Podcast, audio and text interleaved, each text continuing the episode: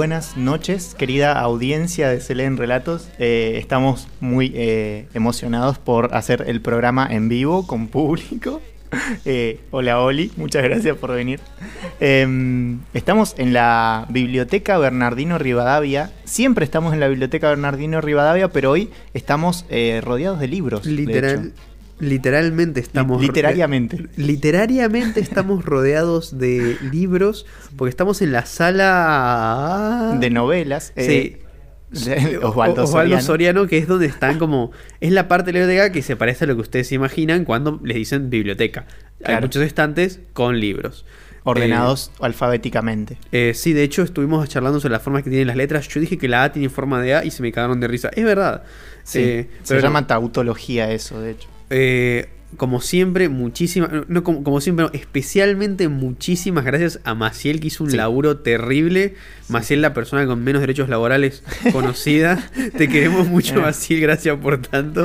Eh, sí. Que hizo todo el operativo para que podamos estar grabando el programa abajo y no en el estudio. Sí, básicamente trasladó y creó un estudio de radio acá abajo donde tenemos eh, la parte de novelas en la biblioteca. Sí. Eh, parte que si ya conocen la biblioteca saben que tiene unos sillones blancos hermosos. Eh, estamos sentados en esos sillones. Sí, de hecho estoy como...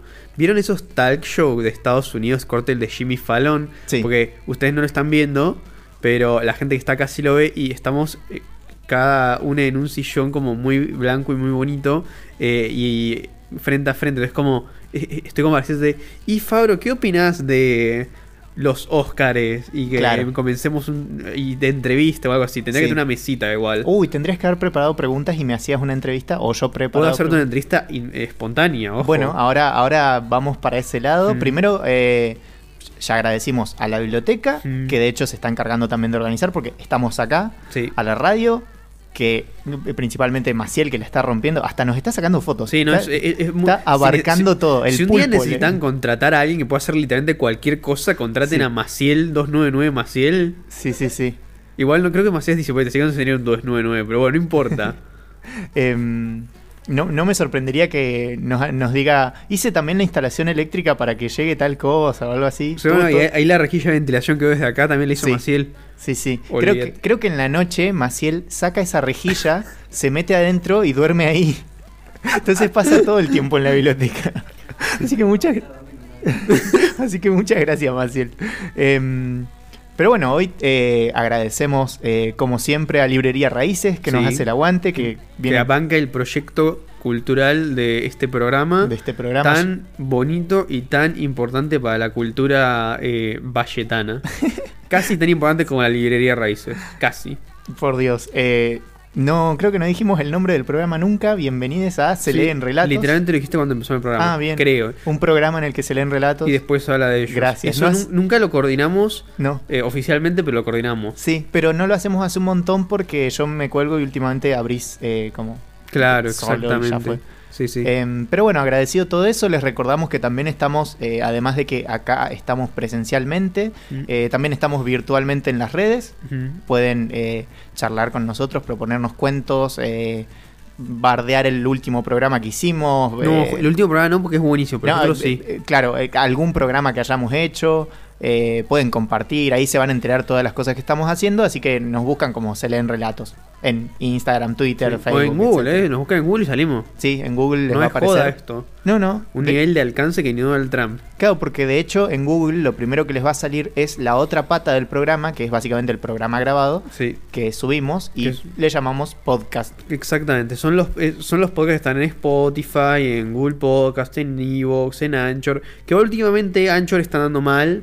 Eh, Literalmente lo abro y se me traba la compu. Y es como mi compu no es una supercomputadora, pero funciona. Pero Anchor no es una super, Sí, super no, no sé qué. Y pasa solo cuando estoy por prender la computadora. O sea, cuando recién prendo la computadora. Pero no es que le estoy pidiendo que me procese el censo. Claro. O sea, es una paginita de verga. ¿Por qué pasa eso? Eh, pero bueno, dicho todo eso, eh, gracias Anchor por ser la plataforma en donde ponemos esto. Sí.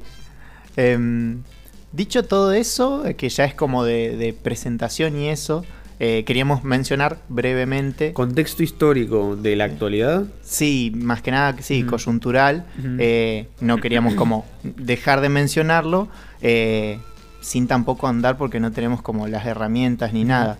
Pero hace poco ocurrió un evento represivo en el Love Las Ken Winkulmapu. Está en, igual está en- sucediendo ahora todavía. Está sucediendo todavía. De hecho, en- hay personas que todavía están eh, apresadas y demás. Y desaparecidas. Sí. también, ¿no? Un quilombo. Y estamos hablando de eh, personas que están reclamando su, Sí. su derecho eh, a sus territorios, personas mapuches.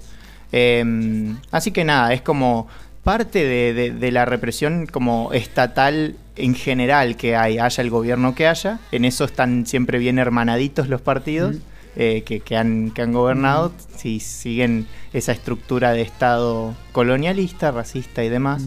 Eh, que nada, hay, hay cuestiones ahí de, de opresión y, y- muchas eh, cuestiones que son permanentes, que por ahí suelen no salir en las noticias porque no son un evento puntual, que tiene que ver a veces con colonialismo eh, del lado cultural, eh, del lado del lenguaje y demás. Y en este caso sí es un hecho puntual, había eh, un- una cuestión de territorio que terminó como suele proceder el Estado ante esos casos, reprimiendo. No así para con los, eh, los Benetton, los, ese tipo de, de personas que, yo qué sé, te compran todas las tierras alrededor de un lago, deciden que nadie puede acceder a ese lago en contra de la constitución argentina, en contra de la soberanía, etcétera, y no pasa nada, y de hecho hasta el gobierno como que los ayuda. Sí. Entonces, sí, entonces ahí tenemos esas diferentes varas siempre funcionando. Pero bueno, no tenemos... No eh, tenemos conocimiento, o sea, no conocemos en detalle la situación, eh, ni, ni nos hemos contactado con alguna persona que esté muy al,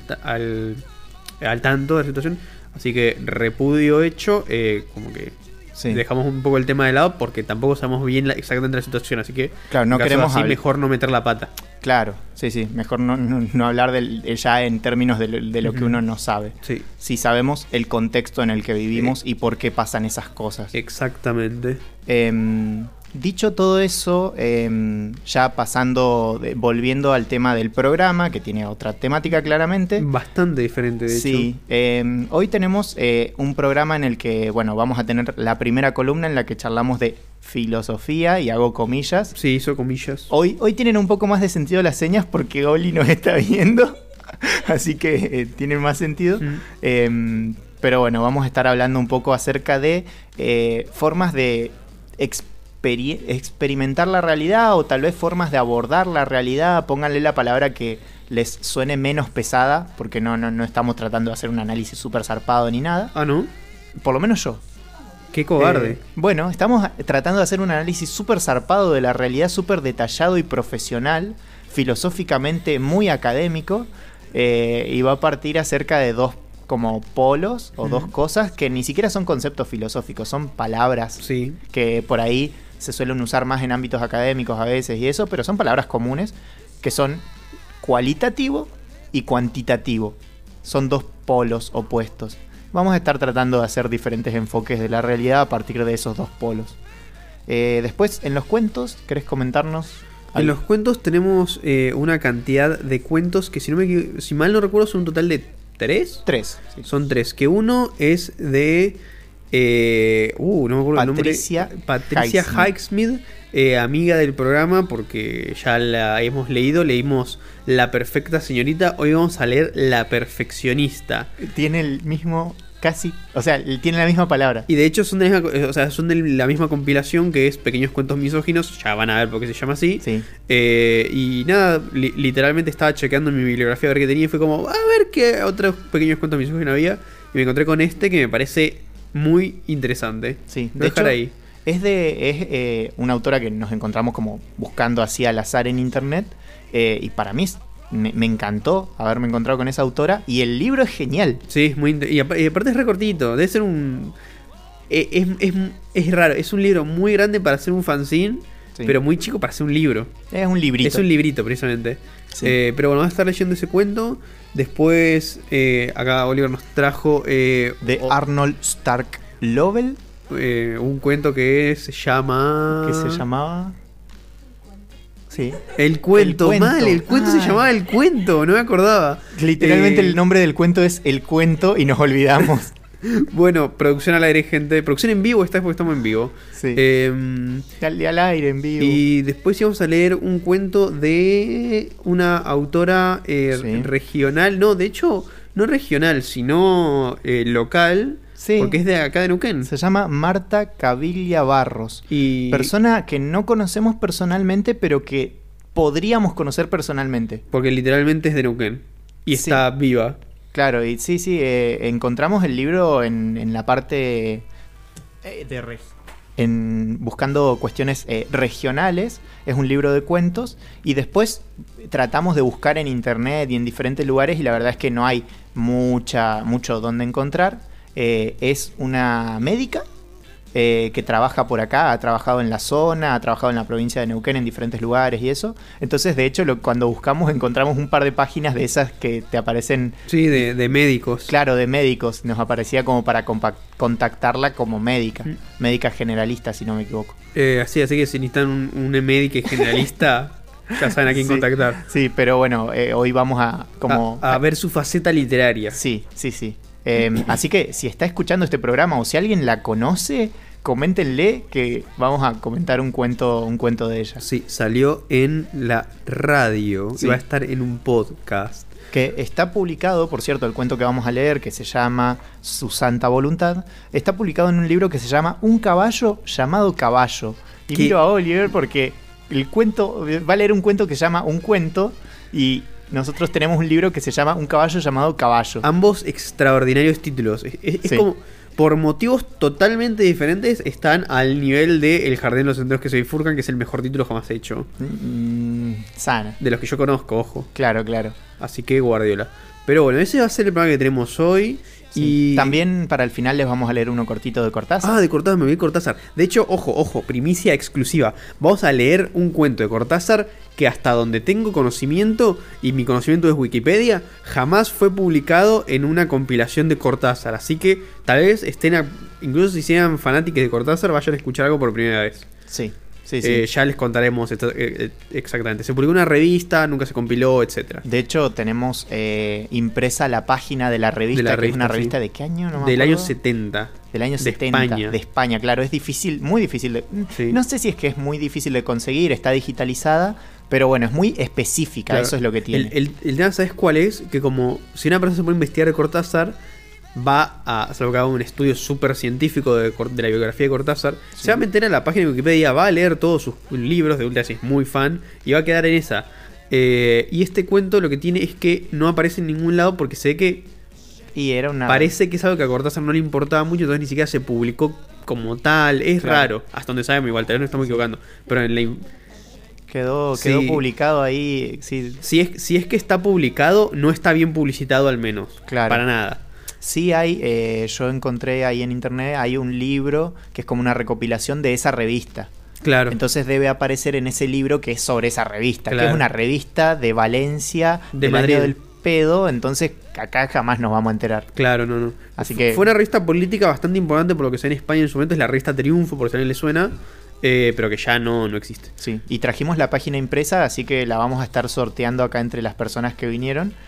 Creo que la va a ganar Oliver. Eh, tal Creo. vez. Tengo una sospecha. Maciel la podría ganar también, ¿no? Ah, Ojo. ah, sí, sí, podemos- hay eh, que- Encima que, que, que se la pasa laburando. Es que, que Maciel es parte del programa, no es público, sí, sí. pero bueno, sí es cierto. Eh, Eh, bueno, eh, dicho eso, eso va a ser el programa de hoy. Eh, ¿Cuánto tiempo tenés? No, O sea, eh, ah, no, vamos bien, Ah, ni hablar. Bueno, comienza la entrevista, Fabro. Ver. Preguntas rápidas. Primer pregunta: ¿Qué opinás sobre la situación actual del equipo Estudiantes de La Plata en handball? Eh, considero que no lo he visto hace bastante, con bastante me refiero a nunca. Así que opino que son personas que se esfuerzan mucho y que ojalá les vaya bien. ¿Sabes que yo no sé si tienen equipo de handball? O sea, Debe supongo que sí, deben tener, pero no conozco. Eh, conocí a un chon que jugaba al volei en Estudiantes. Pero bueno, segunda pregunta. ¿Se pregunta en serio o de nuevo? a- Del 1 al 10, ¿cuál Sí. es tu número favorito? ¿Mi qué? Tu número favorito del 1 al 10. El 7. ¿Por qué? Igual va variando. Eh, no, me gusta que sea impar, porque me gusta que quede un numerito suelto al medio, Ujú. en caso de que se parara en grupos. Eh, y no sé, se me ocurrió el 7, porque el 5 me parece muy chiquito. Ah, o sea que tenés problemas El con 3, el tam- tamaño. el 3 me agrada, pero... Sí. el 3 me agrada, pero hay un problema con que es... Se usa mucho en todos lados. ¿Y el 7 no? El No. 7% 7 ¿Dónde? días de la semana. Sí. 7 pecados capitales. 7 es el número de una película que se llama 7 pecados capitales.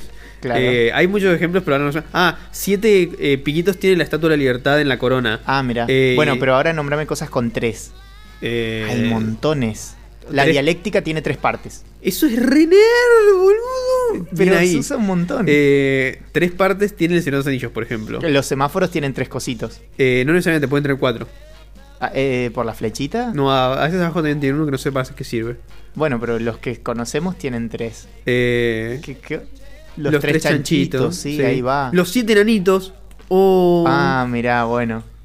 Pero tenían una cenicienta, así que son. ¿e- ¿Era y tenían un lobo, eh, Blancanieves. Uh, mezclé dos cuentos, pará. claro, Blanca... es un crossover. Sí. Bueno, eh, los tres chanchitos tienen un lobo.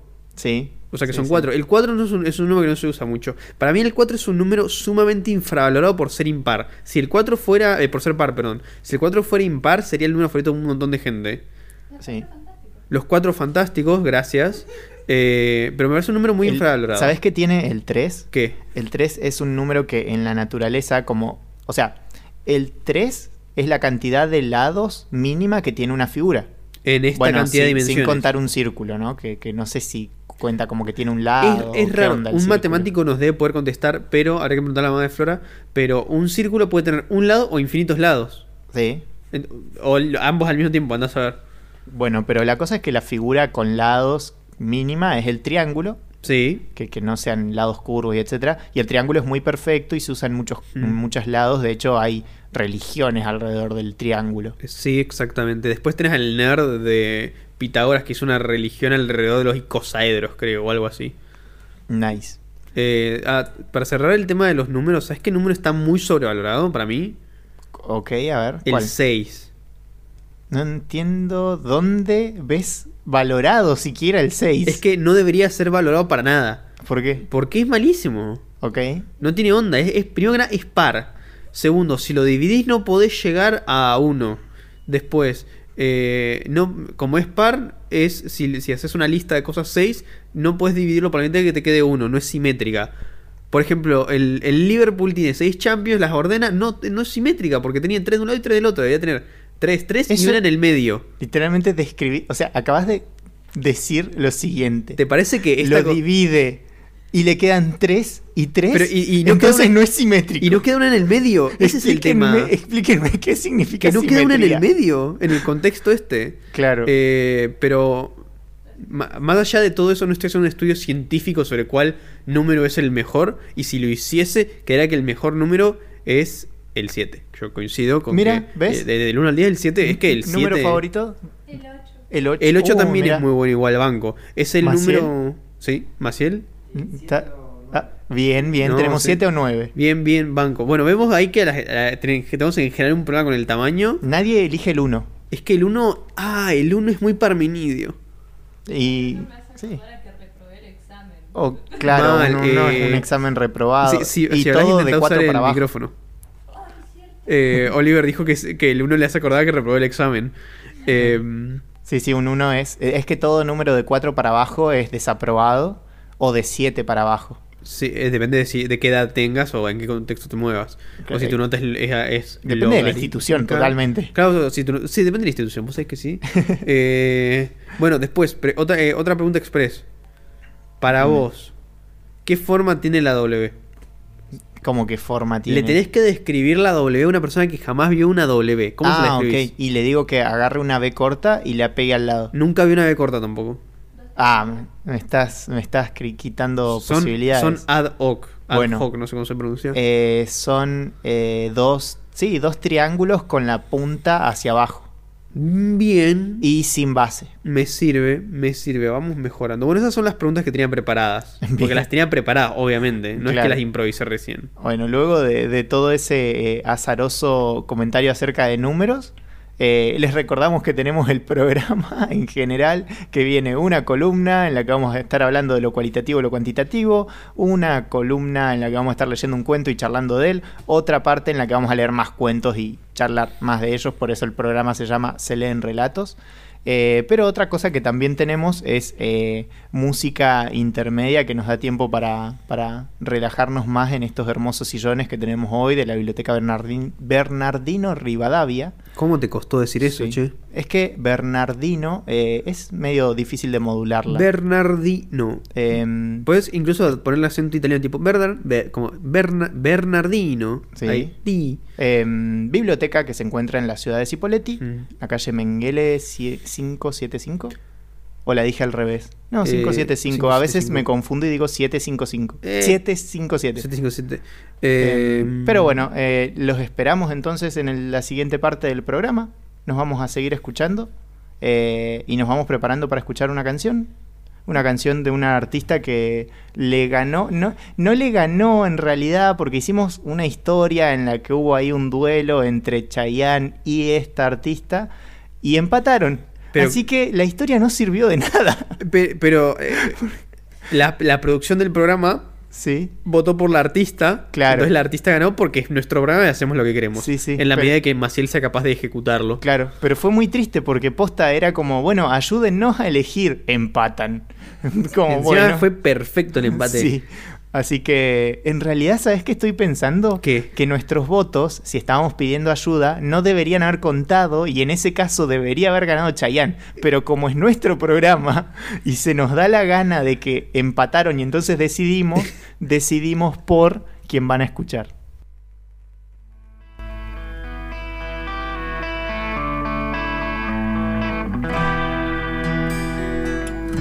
Cuéntame qué harás después que estrenes su cuerpo. Cuando muera tu traviesa curiosidad.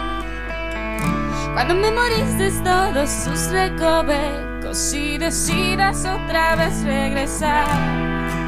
Yo no estaré aquí en el mismo lugar.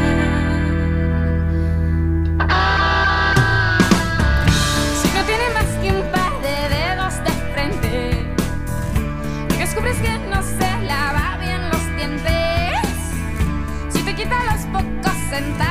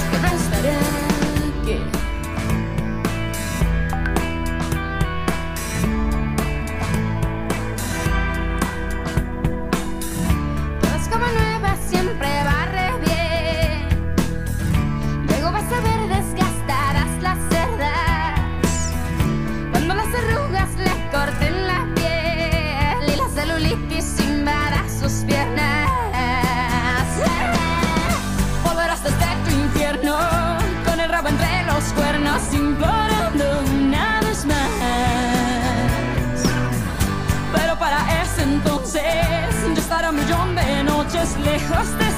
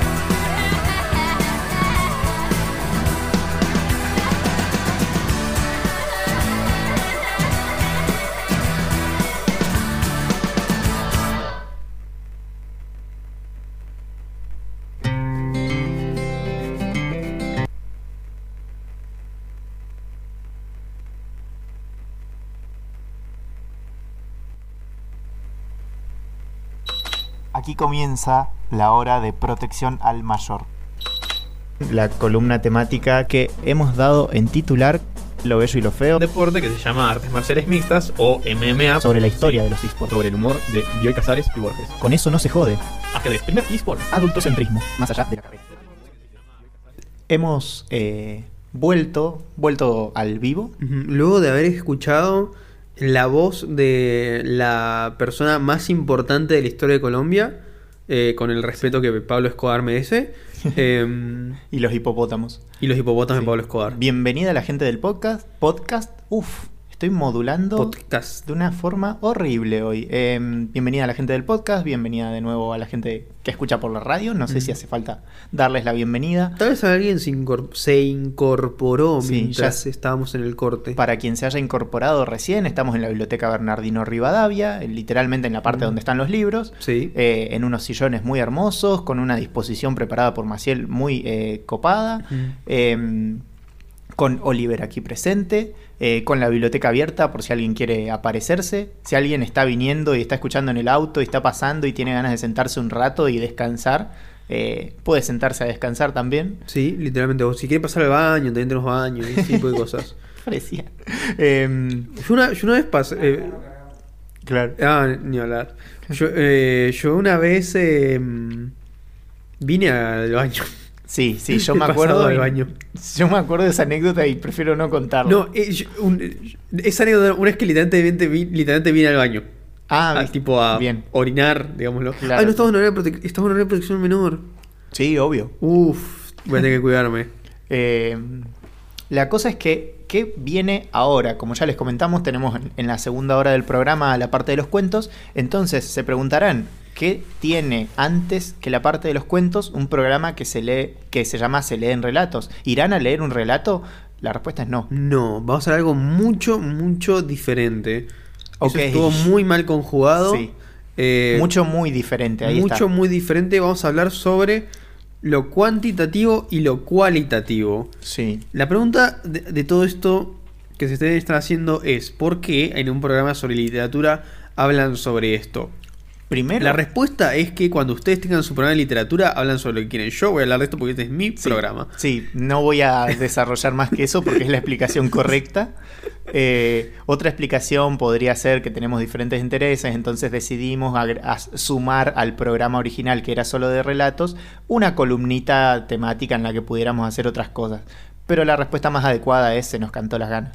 Exactamente. Así que vamos a empezar definiendo las palabras cuantitativo y cualitativo. Claro, per- perdón, primero contexto, ¿por qué vamos a hacer esto? Mm. Ya les habíamos comentado antes, pero es como son diferentes perspectivas para abordar la realidad. La vida. La vida, claro, la experiencia, cualquier cosa. Tienen un tema en el que se están metiendo, un nuevo trabajo, un- una nueva cosa. Bueno, se puede, si tienen ganas, hacer el- este ejercicio, esta especie de pequeño método de pensar las cosas en términos cuantitativos y cualitativos.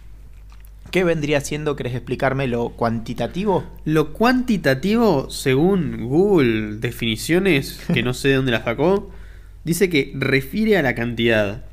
Sí. Eso es bastante Amplio, obvio, eh, porque se llama cuantitativo, viene de de cantidad. cantidad, sí. Eh, para explayarlo un poco más, eh, las cuestiones que tienen que ver con cantidades tienen que ver con cuestiones que se pueden medir. Exacto. eh, con, con regla o con el método de medición adecuado, pesarse, etcétera. Claro, por ejemplo, el tiempo lo medimos todo el tiempo. Sí. Que valga la redundancia. El tiempo lo medimos todo el tiempo. Me hace acordar de una película. ¿Cuál Eh, película? ¿El tiempo de- es todo el tiempo? El tiempo es todo el tiempo. Ah, sí. Em, el tiempo lo medimos, pero no con una regla, sino con un reloj y diferentes unidades de medida. La cosa es que en general lo cuantitativo, entonces le podemos poner unidades de medida. Exactamente. De hecho, a veces algo que pareciera que no puede ser, que no es cuantitativo, le crean una unidad de medida y lo pasan a modo cuantitativo. Es una forma de, de, de- de relacionarse con el objeto, por así E- decirlo. Exactamente. Em, de hecho, piensen en la cosa más. Ejercicio. Piensen en la cosa menos medible que se les ocurra. No sé, el amor. Que Sí. tiene pinta así como de ser muy inmedible. Y creo que lo es. Sí, Eh, busquen la forma de medirlo. Hagan el ejercicio mental de intentar medirlo. sí. Eh, después van a fracasar, obviamente. Se, pero- hace, se hace mucho igual, ¿eh? Eso de decir, te quiero hasta la luna. pero no hasta Marte, OJ, eh. Por Cuida- eso lo estás, cuidadito. lo estás midiendo. Sí. lo estás midiendo. puede que una forma de medir el, el amor sea con eh, fenómenos astronómicos. Eh, No Sí. lo sé. Bueno, eso es, eso es algo cuantitativo que se puede medir. Lo cualitativo, precisamente por oposición, se podría definir como lo que no se puede medir. No es exactamente eso, pero sirve para Sí. empezar. Lo, lo cuan- lo cualitativo, a diferencia de lo cuantitativo, habla de calidad. Calidad no en el sentido de, che, qué buena calidad que tiene este micrófono con el que estoy hablando o este operador con el, el que- al que estoy torturando. De hecho, lo que tiene interesante la calidad de Maciel como operador es que se podría medir, pero no hay objeto que sea capaz de medir tanta calidad. Claro. Es como, de hecho, si le sacas una foto a Maciel y tu teléfono intenta reproducirla, explota porque no aguanta tanta calidad. ¿Eso es cierto, Maciel? No, Maciel me Pobre acaba de confirmar que no. Bueno, era un mito urbano que anda circulando por ahí, no sé Sí. quién lo habrá empezado. No, no, nos dijo, en la biblioteca nos habían dicho eso, perdón. Estamos reproduciendo mitos. Em, lo- lo- volviendo al tema de la calidad, justamente es una forma de abordar las cosas en términos de cuestiones más apreciativas a veces. Sí, que o que- más eh, es raro. Es, es bueno definirlo por la negativa en este caso, Sí, es no eh, cuantitativo. El tema es que para mí lo cualitativo tiene mucho que ver con la emocionalidad y con las sensaciones. El tema es que las sensaciones son medibles, el calor es Claro. medible. Lo- la emocionalidad no tanto. Claro, lo que tiene lo cualitativo y esto de la calidad y demás eh, es que nos lleva más a pensar, así como en lo cuantitativo a lo medible, lo cualitativo a lo interpretativo, Sí, por así decirlo. En, exactamente. en un sentido muy amplio de cómo, cómo, yo qué sé, cómo yo interpreto tal cosa. Por ejemplo, con el amor que decías, es bueno, ¿y cómo lo interpretás? No, no, no cómo lo medís. Porque lo medible suele tener que ver con algo más eh, como que todas las personas podemos eh, compartir. De, de hecho, es interesante el ejemplo del amor porque, por ejemplo, cuando una parejita se quiere mucho y son re pegote y se la pasan todo el tiempo juntos, eh, es como tierno y está muy vinculado a una cuestión medible que es el tiempo que llevan en pareja. Está como la idea de que a medida que las parejas van, que no tienen por qué corresponderse con la realidad, está la idea en la sociedad de que las, las parejas a medida que van pasando el tiempo se hacen eh, menos melosas, digamos, entre Ok. comillas, como menos pegajosas. Como que está esta idea de un enamoramiento que se va tranquilizando.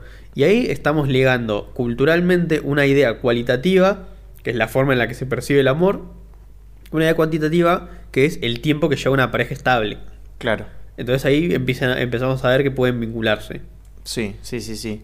Eh, vamos a estar viendo que en general son, sí, son, es un espectro amplio y la misma cosa uno la puede abordar desde un término cualitativo y desde un término cuantitativo. Exacto. De, De hecho, hecho- es a donde apuntamos en, en este caso. Sí. Eh, de hecho, establecimos una especie de método. A ver, ¿cuál es el método Método- selenrelatiano? Sí, eh, tiene que ver con agarrar la cosa y Con la cosa me refiero a cualquier cosa. Literalmente, si empezaron un trabajo nuevo, bueno, y quieren pensar su vida en el trabajo o ese trabajo en general, bueno, eso es la cosa. Si quieren pensar en un libro que están leyendo, bueno, la cosa es el libro. Puede ser una cosa inmaterial, material, da lo mismo. La cosa la agarras y la descompones en aspectos. Esos aspectos eh, tienen que ser, eh, por un lado, cuantitativos y por otro, cualitativos. O sea, básicamente agarras una cosa y, y decís, bueno, a ver de esto, ¿qué aspectos son más cuantitativos? Y, y de esto mismo, ¿qué aspectos son más cualitativos? Ya vamos a estar, supongo que, desarrollando por Sí, qué. y- y dando- ¿Para qué? Esto se va a entender mucho cuando demos el- el- los ejemplos. Sí. ¿Vos que querés que vayamos directamente al ejemplo o querés Sí. hacer otra cosa? No, no, no, vayamos a los ejemplos. Vamos al, como- al- al ejemplo tuyo que fue el que vos propusiste el programa este. Ah, ¿querés que arranquemos con ese? Sí. Bueno, el primero, el, el primer ejemplo con el que queríamos arrancar eh, es eh, mi experiencia corriendo. Literalmente corriendo de, de un pie adelante de otro y trotecito y después corrido y etcétera. Bueno, eh, ¿qué pasó? Hace un par de años, hace un poquito de, tiempo, tampoco es que par de años, eh, en pandemia, si mal no recuerdo, me agarró la, la idea de correr porque me gusta correr y como ponerle a eso onda, prepararlo, eh, llevarlo adelante y demás. Eh, en ese sentido es que empecé a, a pensar más y a desarrollar y a gastar tiempo en correr. Me anoté en carreras, de hecho, ya corrí dos igual, tampoco es que... No, no piensen que soy un corredor profesional. Literalmente esto que les estoy contando de me interesó el correr y salí a correr es eso. Soy extremadamente amateur. Em, ¿Qué pasó? Empecé a correr y me puse la meta, eh, o como el, el sueño, le digo yo, el pequeño sueño, de llegar a correr una maratón de 42 kilómetros. Porque las maratones tienen 42 kilómetros, de hecho lo que dije fue redundante. Sí, vos sabés que sí. Em, Igual existen las media maratones y los ultramaratones. Claro, actualmente no llego a correr esa distancia eh, y en el momento en que empecé a correr corría mucho menos que ahora. Entonces, ¿qué hacía? Empecé a salir a correr y a tratar de sumar kilómetros. Y dije, bueno, si yo salgo a correr, me entreno y voy sumando kilómetros, en algún momento voy a llegar a 42. Es una ecuación facilísima. Y ahí estaba el tema, es una ecuación. Literalmente estaba pensando solamente en términos cuantitativos eh, el correr que resulta que era algo que yo disfrutaba mucho. Pero como me puse esta meta de llegar a correr cierta cantidad de kilómetros y eso, empecé a abordarlo de una forma muy equivocada. En ese momento no lo pensaba así, pero bueno, lo empecé a abordar en términos de, bueno, tengo que correr, a ver, si corro en una hora 10 kilómetros, la próxima vez en una hora tengo que correr un poco más o tengo que correr más de una hora y sumar kilómetros. Era bien cuantitativo. Me bajé una app para contar los kilómetros que corría, llevaba el cronómetro, cosa de saber el tiempo, igual las apps que cuentan los kilómetros suelen llevar el tiempo también, pero bueno, eso. Eh, ¿Qué pasó? En algún momento me anoté para correr una carrera en Junín. No importa. Tenía un terreno diferente la carrera que iba a tener en Junín al terreno en el que yo entrenaba acá en Neuquén. ¿Qué pasa? Yo estaba en Aluminé, entonces dije, bueno, tengo cerros alrededor, voy a salir a correr a los cerros para estar mejor preparado para Junín. Y empecé a correr en círculos alrededor de un cerro. ¿Y qué pasó? ¿Por qué fue diferente a Neuquén? Acá en Neuquén corría en línea recta, hasta completar la cantidad de kilómetros que quería y volvía. Entonces era una línea recta en la que iba y volvía y completaba. En cambio en el cerro, de repente, primero, sabía que tenía que dar más de una vuelta. Pero de repente me encontré con que tenía subidas, tenía bajadas, tenía muchos, tenía piedras, muchas imperfecciones y cosas. Entonces tuve que ir mejorando mi respiración, acomodándome al ritmo de mi cuerpo, darme cuenta que en las subidas tenía que dar pasitos mucho más cortitos, en las bajadas no largarme porque después para frenar me dolía, eh, y un montón de cosas.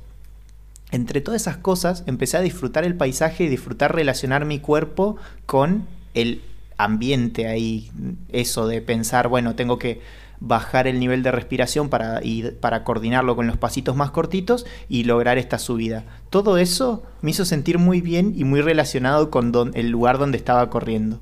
Y ahí fue que hice el clic y dije, che, capaz que correr no es necesariamente cuantitativo. Y lo empecé a pensar en términos cualitativos.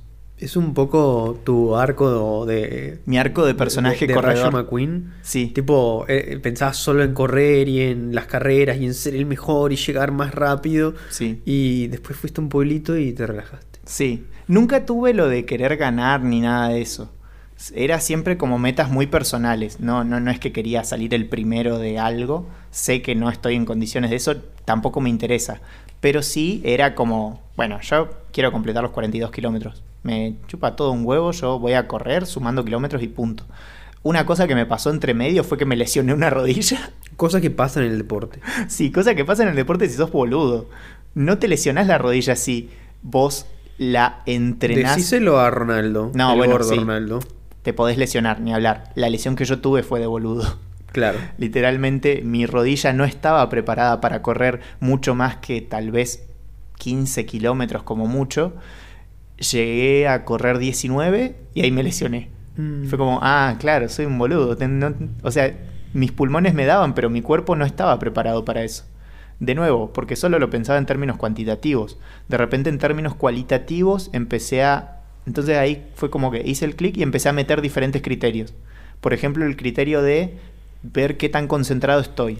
Entonces un día corría y no me fijaba solamente cuántos kilómetros había corrido, sino que como que hacía una reflexión de si había estado concentrado, si no, cómo me había sentido. Y entonces capaz que había corrido menos, pero también había estado con la cabeza en otro lado, entonces lo entendía desde ese lado. Em, también obviamente el fortalecimiento de los músculos, pero después también apareció eh, esto de pensar en la circularidad de la respiración, de los latidos, de los movimientos musculares, del entorno y eso. En pensar en la circularidad ya me entretuvo un montón, todo esto lo pensaba mientras corría. Entonces todo eso fue haciendo que corra mucho más bonito, por así decirlo. No, yo no era más bonito corriendo, al contrario, suelo ser Y espartajo. Eh, transpirando. Sí, no, sí. no, el deporte no es un momento donde la gente suele ver bien. Excepto los futbolistas que están obsesionados con eso. Pero bueno, punto y aparte. Punto y aparte. Sí, eh, ahí empecé a correr disfrutándolo. Ya lo disfrutaba de antes. De repente cuando pasé a ponerme las metas la recagué y lo empecé a dejar de disfrutar. Después cuando lo, lo volví a términos cualitativos lo empecé a volver a, a disfrutar. Entonces ese clic eh, fue el que me dijo, che, la- capaz que hay cosas que está bueno abordarlas cuantitativamente, pero hay cosas que mejor abordarlas solo cualitativamente, o por lo menos con las dos cosas en paralelo, con las dos cosas ahí presentes. Claro. Porque incluso en algo tan como tonto, por así decirlo, que es correr, que es como uno dice, bueno, es recontramedible todo. Puedo medir la postura de mi cuerpo eh, y, mejorarla. Puedo medir la cantidad de la distancia, puedo medir el tiempo, puedo medir un, un montón de cosas y todo eso ir, eh, ir afinándolo, incluso la nutrición, para ser un, yo que sé, un deportista de élite o ese tipo de cosas. Bueno, pero resulta que no era lo que yo buscaba. Entonces de repente ahí me di cuenta de que se podía abordar diferente.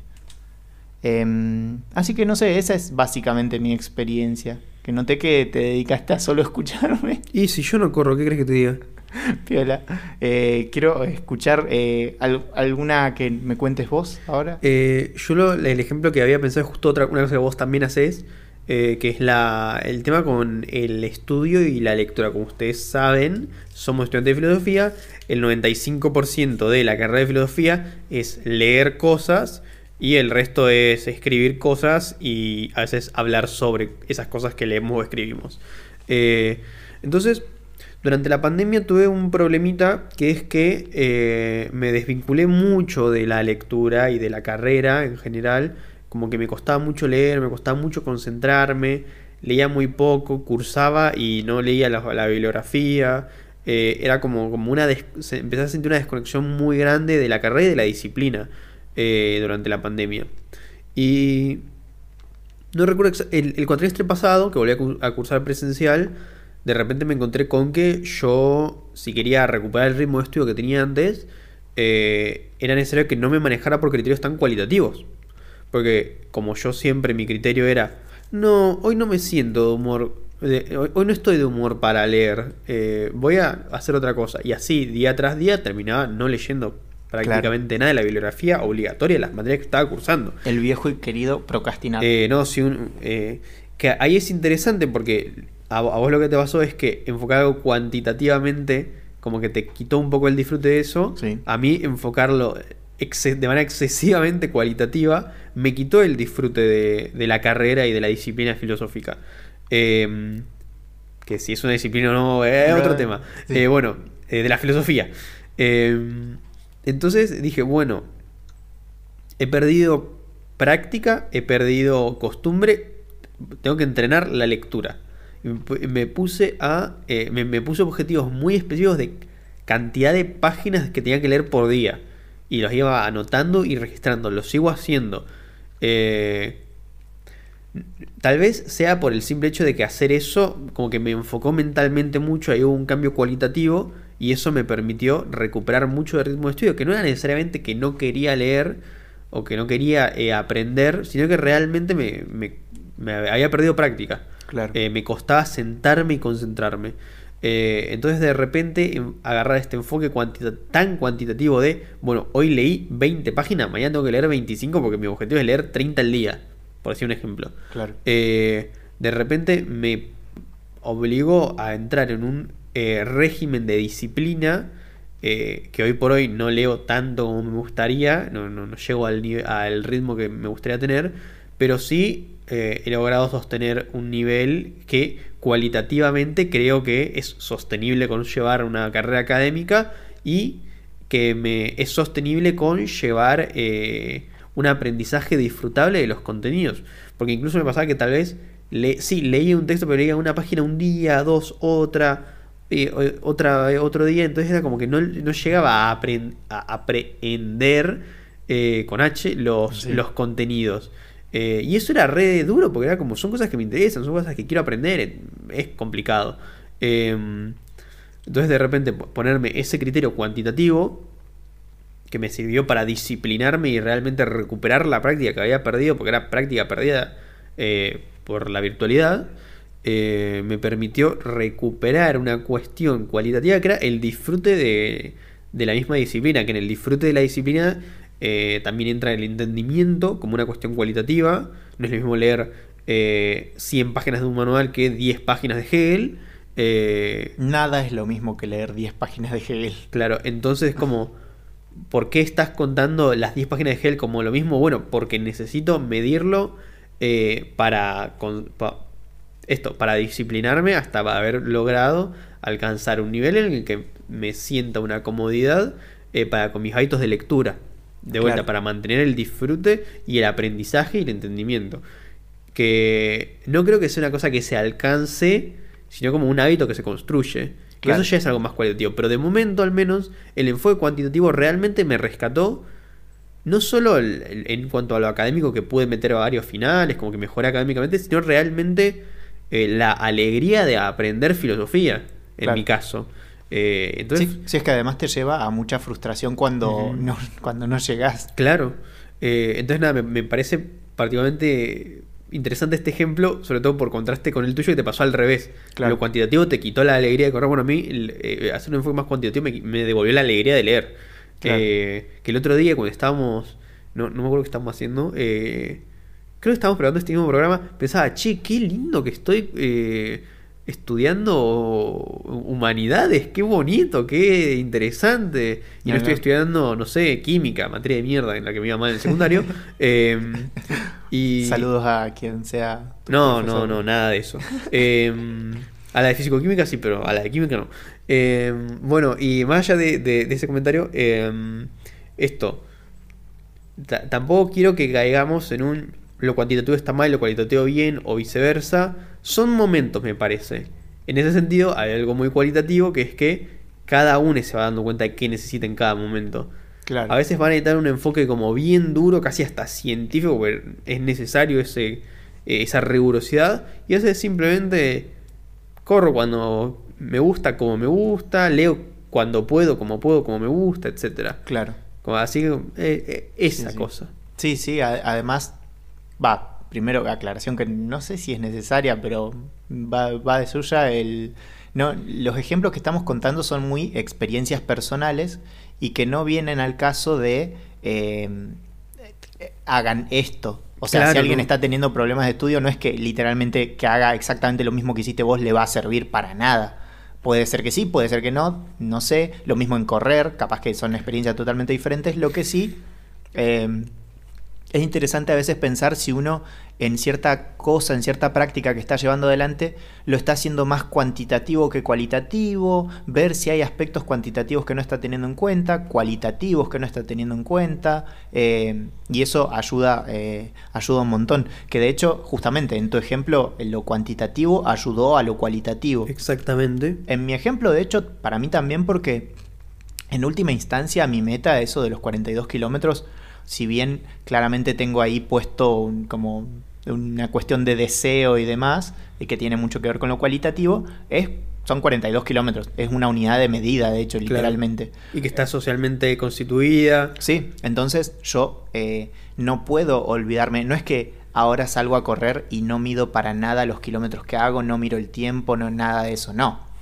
Me sigo fijando porque necesito llevar registro de qué es lo que está pudiendo hacer mi cuerpo. Y hay un montón de herramientas que sirven un montón. No voy a hacer un renegado de ah, la tecnología es una cagada. Me sirve contar los kilómetros. Si me podés contar los kilómetros que corrí, me sirve para llevar un registro y tener en cuenta cómo está mi cuerpo eh, y cuántos kilómetros estoy pudiendo correr actualmente, también para no anotarme en una carrera y no poder correrla, o lesionarme, ese tipo de cosas. Entonces, no es que borré lo cuantitativo, pero sí de repente darme cuenta de que lo cualitativo era importante me ayudó un montón.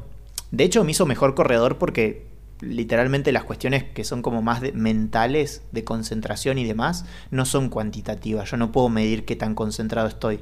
Sin embargo, sé perfectamente que si alguna vez corrí desconcentrado, de hecho me acuerdo un- una vez que hace poco salí a correr y llegué a tu casa, eh, yo, yo sabía que me había ido mal, o sea, que había corrido mal por cuestión de concentración, porque mi cuerpo estaba piola, pero nada, estaba tan desconcentrado que si hubiera estado concentrado corría mucho más. Entonces eh, aparecen ahí eh, mezclados siempre lo cuantitativo y lo cualitativo. Sirve desarmarlo no para pensar que el mundo está dividido entre lo cualitativo y lo cuantitativo, como ya dijimos siempre está mezclado, sino que sirve para analizarlo, conversarlo, pensarlo, pensar, pensarse más que nada un mismo. Eh, y no sé si te- teníamos otro ejemplo, un ejemplo en Eh. que lo cuantitativo prima muchísimo. ¿Cuál ejemplo? El ejemplo de la economía personal. Ah, sí, si de repente eh, hacemos un enfoque súper cualitativo de la economía personal, nos fundimos. Sí, Y si hacemos un enfoque mínimamente cualitativo, a veces también nos fundimos. Sí. Hay veces en donde hay que poner la cabeza dura y decir, che, tengo que llegar a fin de mes. Y, sin... y ahí es muchas veces como... En cuestiones de supervivencia, tal vez prime lo cuantitativo. claro. Todo el- De- dejando de lado claramente todas la- las problemáticas sociales, injusticias, desigualdades, etcétera, etcétera. Economía, Eh, eh, administración del propio dinero. Claro, tengo tanta plata, necesito llegar a fin de mes. Evidentemente hay criterios cuantitativos que no podés dejar de lado. Mm. No podés guiarte solamente por, por ejemplo, el... los ¿Solo se vive una vez? Sí, solo se vive una vez o los gustos se dan en vida. Mm. Si uno dice eso con todas las cosas, a la, a la semana ya te quedaste sin guita y no llegas a fin de mes. Sí. Salvo Eh, que sea Jeff Bezos, no sé. Claro, bueno, sí. Y de- ah, estamos hablando de personas, De personas normales. norma- que personas sí. que escuchan el programa. Sí. Hey, Jeff Bezos escucha a veces el programa. Ah, mira, no sabía. Sí. Qué grande el suele, jefo. suele escribir a Instagram, pasa que lo, lo- lo manejo yo. Podría tirarnos un subsidio. Le, le puedo escribir. Dale. le puedo. Ya le estamos mangueando al aire, pero bueno. Eh, ¿qué, qué estaba? Ah, bueno, justamente eso. Si, si te guías solo por lo cualitativo, te quedas sin guita. Si te guías solo por lo cuantitativo, también es medio choto, porque es como que no disfrutas nada. Y sí. Eh, o sea, solo es como que terminás usando la plata solo por la plata misma. De- Como- Depende igual el contexto. totalmente. Obviamente. Sí. Eh, Sí, recuerden, no estamos hablando de nada en concreto, usamos ejemplos personales para desarrollar la idea, pero la idea básicamente es, existen aspectos cuantitativos y aspectos Sí. cualitativos en la realidad. Podemos descomponer las cosas en esos aspectos y pensarlas desde esos lados. Y sobre todo siempre tener en cuenta los dos lados, que ninguno vaya en desmedro de otro. Exactamente. Porque si no te va a pasar como a mí que me, te lesionas la rodilla por boludo. O como a vos que no leías, Sí, literalmente. literalmente. Sí, cosa que nos ha pasado a todas las personas que estudiamos carreras en las que hay que leer. Mucho. No leer. Nos pasa mucho. Em, dicho todo eso, eh, creo que estamos como para escuchar un poco de música y ya prepararnos para la, la parte de, De la lectura. Sí. que es una parte mucho más... eh, Quer- Quería hacer Tranca. un, un- Sí. decirle a la gente. No, después cuando después que suene el, el tema, le contamos a la gente del podcast qué tema sonó. sí, los, eh, yo prefiero ni siquiera mencionarlo. Yo para que bueno, de- dale. después puedan ir y escucharlo. Dale, dale. No creo que, no creo que haya alguien que haga eso, sinceramente. Oh, ¿Vas y vamos, escuchás el Oliver. tema? ¿Viste? Qué Me bien. cierro, cierro el orto. Cie- Cierro el orto y nos vamos escuchando Jarabe de Palo. Una canción muy filosófica, por cierto.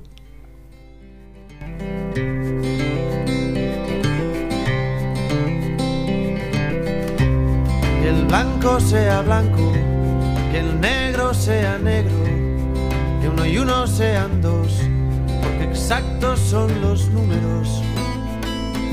Depende. Que aquí estamos de prestado, que hoy el cielo está nublado. Uno nace y luego muere, este cuento se ha acabado. Depende depende, de qué depende, de según cómo se mire, todo depende, depende, de qué depende, de según cómo se mire, todo depende.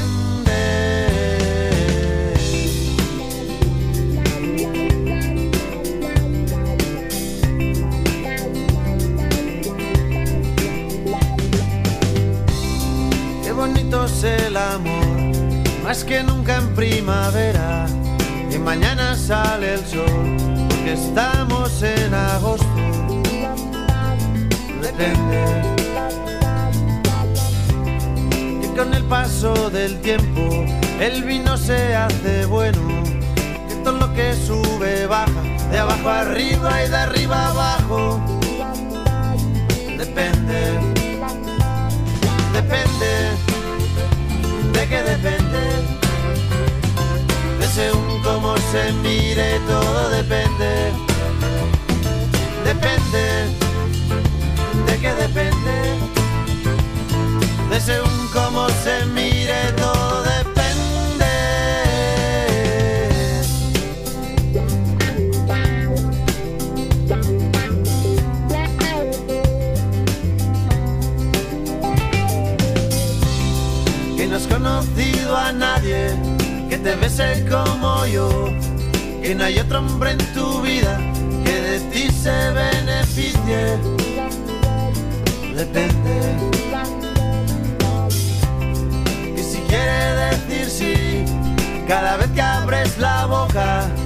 te hace muy feliz, que sea el día de tu boda.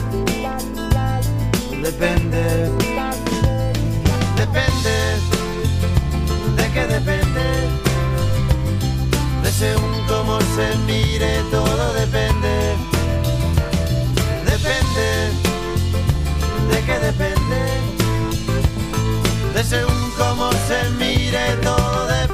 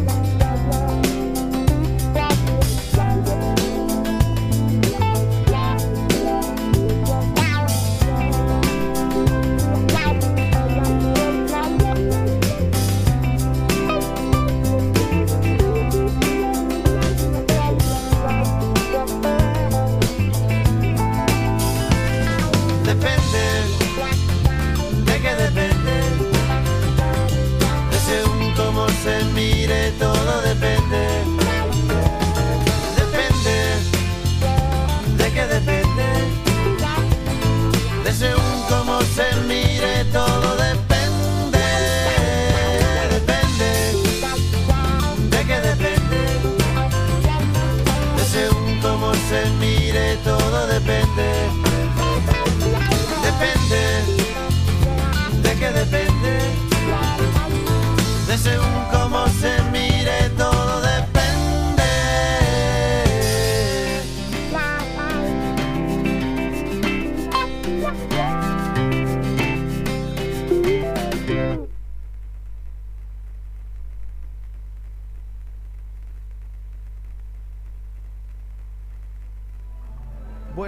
distinguida audiencia. Selen Relatos se complace en ofrecerles una historia para todos los oídos. Selen Relatos por aquí, Selen Relatos por allá, por arriba y por abajo, en el pasado y en su presente. Usted, señora, un relato. Por aquí, para el joven. Tengo un relato, no cachorrito. Escucho un relato, distinguida biblioteca. Disculpe, señor, ¿me puede tener este relato? Muy buenas noches, gente. Espero que estén disfrutando de la noche barra tarde noche. No, noche, más no- noche, noche, noche. Estamos aquí en la biblioteca en un sillón muy cómodo porque estamos, eh, para la gente que se acaba de incorporar desde el podcast, estamos en la parte de la biblioteca donde hay libros, no estamos en el estudio, eh, porque estamos haciendo un programa con público. Sí. Y en algunas noticias importantes, eh, acabamos de escuchar Depende de Jarabe de Palo, que es un tema que le gusta a Fabro, que está aquí conmigo. Sí, y que Maciel dijo que es la canción más filosófica que escuchó en su vida. Tal vez, tal vez. está haciendo gestos de corazones. Vamos. Vamos, Maciel. En- entre otras noticias, perdió talleres, F. F. Eh, y pues, algún, vamos a hacer la presentación. Redes. eh, Sí, nos buscan en todos lados. Si están escuchando esto por podcast ya nos conocen y Sí, ya saben dónde aguante la librería Raíces, Sí, eh, sí. aguante la biblioteca Bernardino Rivadavia, Men- Mengele, Menchel, Menchele, no sé nunca sé cómo se pronuncia, 575. 575, Sí. eh, Radio Mural 91.1 en la ciudad de Cipolletti, la aplicación Radio Mural en la app y si no hay un montón de lugares para escuchar radio por internet, en todos está la Radio Mural 91.1 que es por paliza la mejor radio de Cipolletti. eh, con Sí. todo respeto de las demás radios que no conozco. Claro, diría del, diría del, del Alto Valle, pero no conozco tantas. Sí conozco muchas de Neuquén y conozco algunas, creo que no todas, pero bastantes, de acá de Cipolletti y doy fe de que es la mejor. Es la mejor por paliza. Y este es un gran podcast. No sé si el mejor, porque hay varios podcasts que me parece que están muy buenos. Pero si no es el mejor, está bastante cercano. en el Ahí top. ya estoy muy en desacuerdo, Eh, pero vamos. Bueno, y ¿qué vamos a hacer el día de la fecha? Vamos a leer un par de cuentos. Es corto una jornada de relatos breves hoy. Eh, aunque hay algunos que son muy breves, otros que no son tan breves. Es raro. Vamos a arrancar con una vieja amiga de la casa que es Patricia es, eh, Hikesmith. Sí. Eh, vamos a leer La Perfeccionista. Antes leímos La Perfecta Señorita, hoy es La Perfeccionista. Bien. Ah, co- Con antes, Matthew se refiere a algún programa que pueden buscar en el podcast bastante atrás, no es, el, no es, el Fue- ¿Es de la temporada anterior? No, no, no, no, fue este año. Porque esta es la segunda temporada, porque si no, o sea, este programa tiene un recorrido importantísimo. Eh, de hecho, tenemos dos openings, dato de color. Eh, Bueno, Patricia Hikesmith, no me anoté sus eh, fechas de nacimiento y de función. Nació en el 1921 y murió en el 1995. Ah, o sea que es una escritora del siglo XX. del siglo XX. decir. pero del Eh, siglo XX, bueno, sí, avanzado, por así Sí, decirlo. segunda mitad, tal vez a partir de los 40. Sí, más o menos. Bueno, yo una cosa que me noté es que es una escritora modernista estadounidense, lo cual no fue muy inteligente de mi parte porque no sé lo que es el modernismo estadounidense. Eh, Pero si alguien lo sabe, ahora tiene el dato. Oliver, ¿vos lo sabés? ¿Qué es el modernismo estadounidense? Dijo, Ah. hubo un sí y un no, hubo ahí Eh. Oliver no quiere hacerse cargo porque no es sí, no, así que está bien, está bien. Sí, sí. No hay por qué exponerse. Bueno, igual dentro del modernismo estadounidense hubo otros escritores que solamente le suenan como William Faulkner y eh, eh, ah, este chabón que estuvo en la guerra de España, eh, ah, que leímos el otro día. Ah, sí, eh, Hemingway. Ernest Hemingway, que son más conocidos en el, ¿cómo se llama esto? En la, en la, en el hablar popular que Patricia Highsmith. pero a mí la verdad que me gusta más Patricia Highsmith porque Sí. me gustaron más sus cuentos que los de Hemingway. No, además Patricia Highsmith, por lo menos en estos cuentos y en general tengo entendido, es que como que se maneja en términos muy como ásperos. No sé sí, es cómo re picante. Se llaman Sí. Pequeños cuentos misóginos el libro este. Sí, es, es como re... Eh, sería como...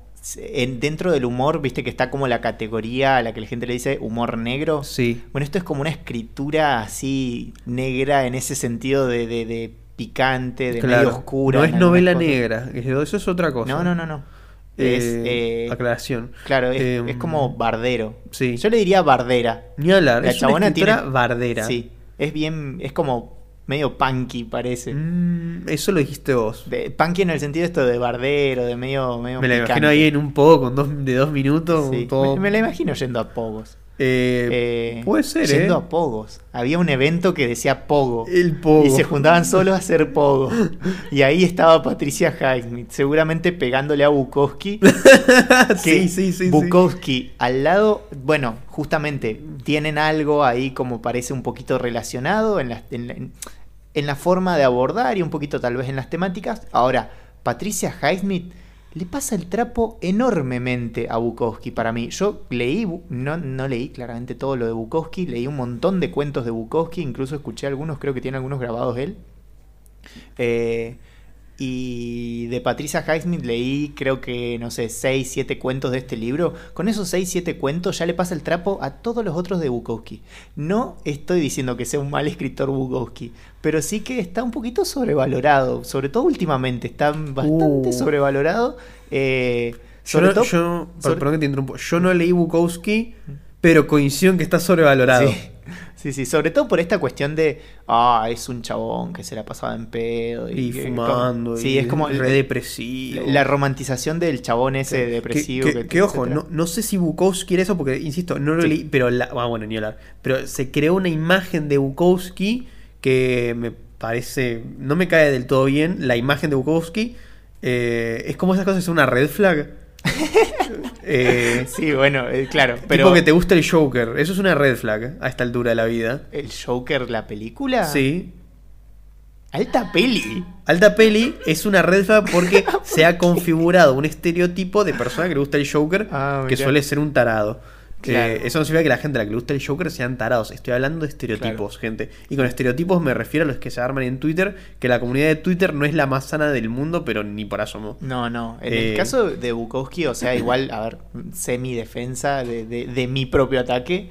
eh, el chabón te- eh, como que laburaba Mm. con, con eso, tenía, tenía su impronta en su escritura, que iba muy por el lado de ser, eh, me, me sale vulgar, pero es como grotesco, eh, Ah, sí. violento, sexual, etcétera. Eh, le sale muy bien, es, es por donde va. Ahora, Patricia Highsmith tiene todo eso, pero mejor, le sale más bonito Y para mí. Es raro porque es grotesca y elegante. Que lo que. Ah. eh, pero. B, Bueno, C, D. Aguante el abecedario Aguante la grande. serie elegante. Dicho todo eso, eh, insisto, no estoy hablando de Bukowski porque no lo leí, Sí. sino a la imagen que se proyecta de Bukowski. Eh, Patricia Highsmith sí la leí y me gusta mucho eh, lo que he leído de ella, que tampoco es tanto. Eh, Este libro de pequeños cuentos misóginos lo recomendamos, es pero por muy mí. bueno. Si lo, si lo encuentran de casualidad, van y le dicen a la persona que esté atendiendo, che, ¿viste este, esta autora? Quiero este libro y todos los que tengas de ella. Y le Sí. vacían la librería. Aunque tenga repetido, los que tengan repetido O la biblioteca. y los donan a la biblioteca Bernardino Rivadavia. Eh, dicho todo eso, ¿te parece eh, pasar a la lectura? Sí, vamos a tener. eh, el cuento se llama La Perfeccionista. eh, y vamos a estar com- comentándoles un par, un- una que otra cosa después de, de haberlo leído. Eh, no estoy nervioso, pero sí estoy en una posición no habitual. Así que si me trabo, eh, vayan a reclamarle a, a Jeff Bezos. Ahí vamos.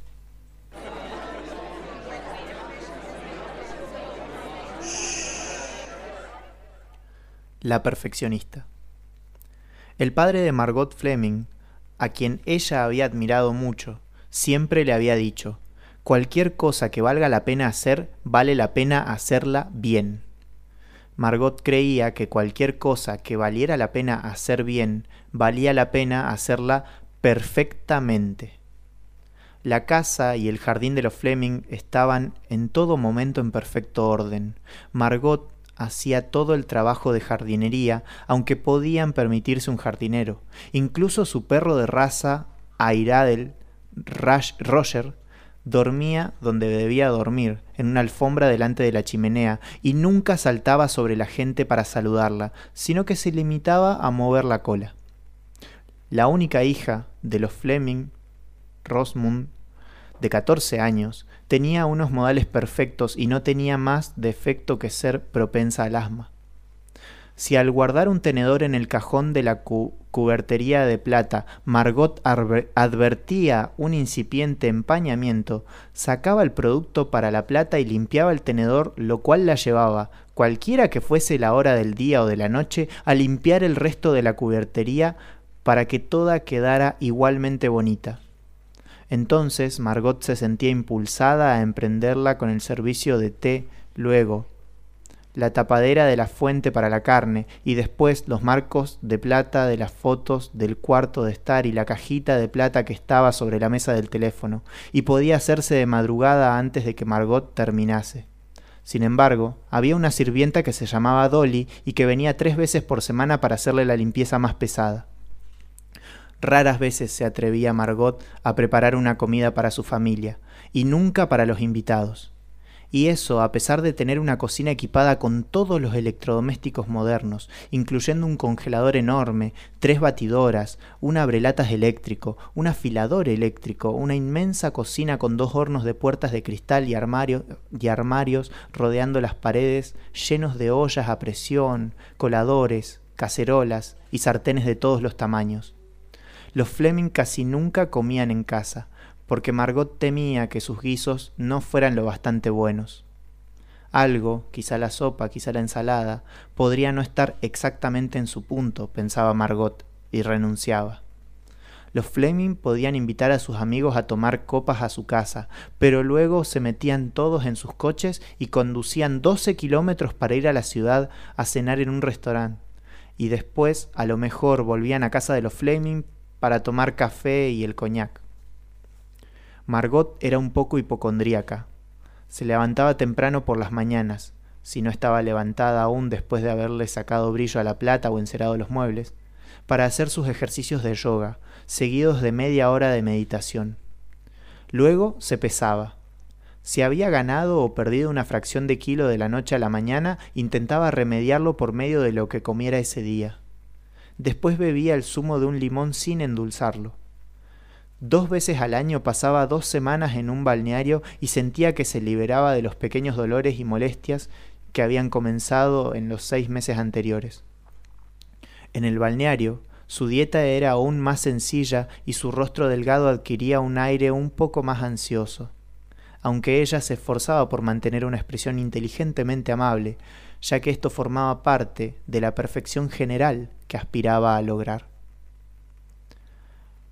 Los menganes son muy poco ceremoniosos, le decía Harold, su marido, algunas veces.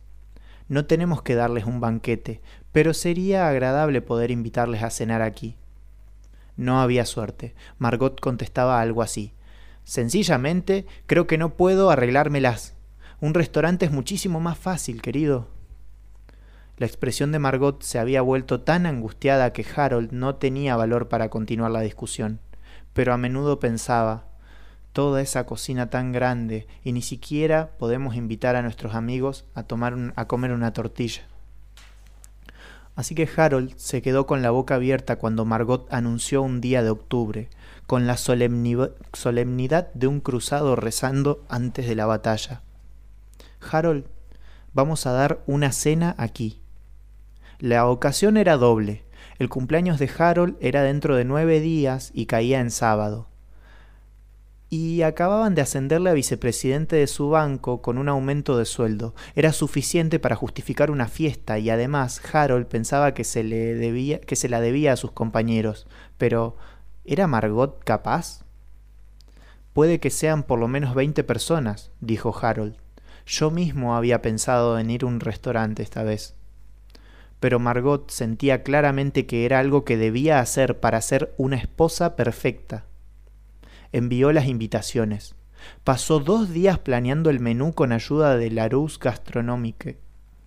Lo escribió a, la, lo escribió a máquina con dos copias e hizo una lista de la compra con dos copias también, por si acaso perdía una o dos. Faltaban siete días para la cena. Decidió que las cortinas de la sala estaban deslucidas, así que recorrió la ciudad en un taxi buscando la tela adecuada y luego la trencilla dorada exactamente conveniente para los bordes y el bajo. Hizo ella misma las cortinas. Contrató a un tapicero para que la tapizara, para que le tapizara un sofá y cuatro butacas y le pagó un suplemento por la urgencia. Margot y Dolly volvieron a limpiar las ventanas ya limpias y a lavar la ya limpia vajilla para 24 personas. Margot no se acostó las dos noches anteriores a la fiesta de cumpleaños y ascenso y, naturalmente, estuvo también ocupada todo el día. Ella y Dolly hicieron una ración de prueba del complicado pudín que iban a poner de postre. Lo encontraron excelente y lo tiraron.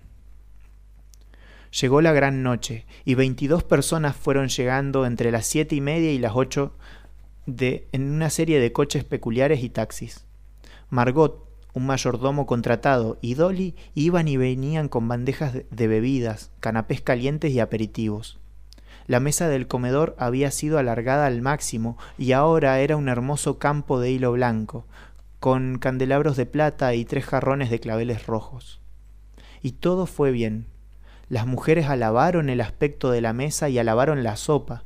Los hombres declararon que el clarete era excelente. El presidente del banco de Harold propuso un brindis por Margot. Entonces Margot empezó a sentirse mal. Tomó un segundo café y aceptó un segundo coñac que no le apetecía porque se lo había ofrecido uno de los compañeros de Harold. Luego se escabulló a su dormitorio y se tomó una vencedrina. No tenía costumbre de tomar píldoras estimulantes y tenía éstas solo porque se las había pedido a su médico por si acaso. Y él se las había dado porque prometió no abusar de ellas. Diez minutos después, Margot se sentía en el aire, casi volando, y se alarmó. Volvió a su cuarto y tomó un somnífero suave. Bebió otro coñac que alguien insistió en darle. Harold propuso un brindis por su banco, al que siguió unos minutos más tarde otro brindis, propuesto por todos, por Harold, puesto que era su cumpleaños. Margot participó obedientemente en todos estos brindis. En los últimos momentos de la fiesta, Margot se sentía sonámbula, como si fuera un fantasma u otra persona. Cuando la puerta se cerró tras el último invitado, Margot cayó redonda al suelo. Llamaron a un médico. Hubo que llevar a Margot rápidamente a un hospital y hacerle un lavado de estómagos. Estuvo inconsciente muchas horas. No hay por qué preocuparse realmente, dijo el médico a Harold. Es agotamiento sumado al hecho de que sus nervios están alterados por las píldoras. Es solo cuestión de lavar su organismo. Le daban agua lentamente por medio de un tubo introducido en su garganta. Margot recuperó la conciencia y enseguida experimentó una profunda vergüenza. Estaba segura de que había hecho algo mal en la fiesta, pero no podía recordar qué era exactamente. Margot, querida, lo hiciste maravillosamente, le dijo Harold. Todo el mundo dijo que fue una noche magnífica.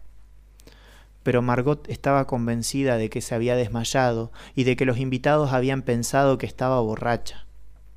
Harold le enseñó las notas apreciativas que había recibido de varios de los invitados, pero ella las interpretó como simples muestras de cortesía.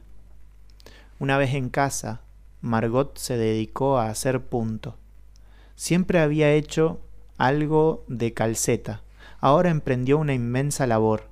Hacer colchas de punto para todas las camas de la casa, ocho contando las camas gemelas de las dos habitaciones de invitados. Margot descuidó su meditación de yoga, pero no los ejercicios, mientras hacía punto desde las seis de la mañana hasta las dos de la tarde sin apenas detenerse para comer. El médico le dijo a Harold que consultara al psiquiatra. El psiquiatra tuvo una charla con Margot y luego le dijo a Harold Debemos dejarla que siga haciendo calceta, de lo contrario podría ponerse peor. Cuando haya hecho todas las colchas, quizá podamos hablar con ella pero Harold sospechó que el médico solamente intentaba hacer que él se sintiera mejor. La situación era peor que nunca. Margot le prohibió a Dolly que preparara las comidas, diciendo que Dolly no cocinaba lo suficientemente bien. Los tres Fleming hacían precipitadas excursiones a los restaurantes y volvían a casa para que Margot pudiera reanudar su labor. Calcetear, calcetear, calcetear. ¿Qué se le ocurría a Margot hacer a continuación?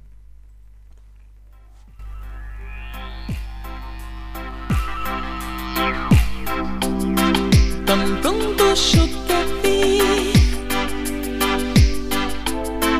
no pude descubrir el amor a primera vista no funciona en mí. Después de amarte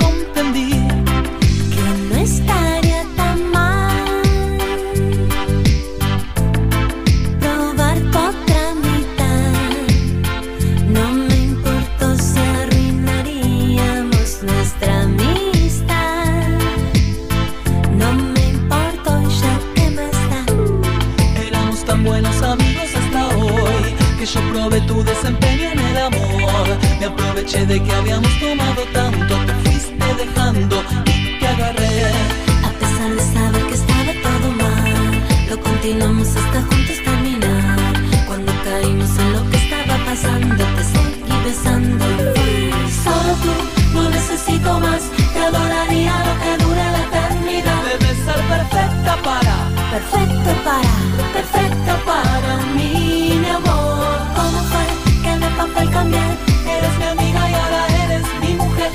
ser perfectamente, exactamente lo que yo siempre soñé. El tiempo que pasó resultó aún mejor.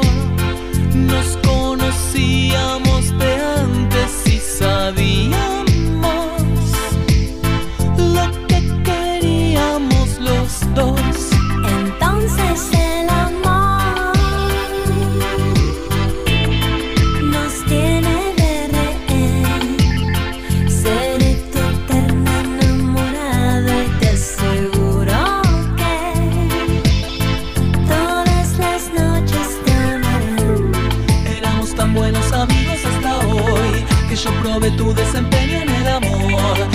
aproveché de que habíamos tomado tanto, te fuiste dejando y te agarré. A pesar de saber que estaba todo mal, lo continuamos hasta juntos terminar.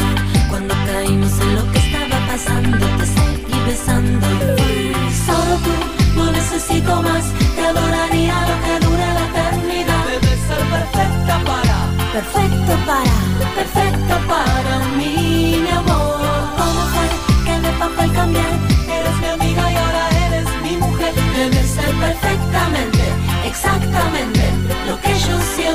Soñé.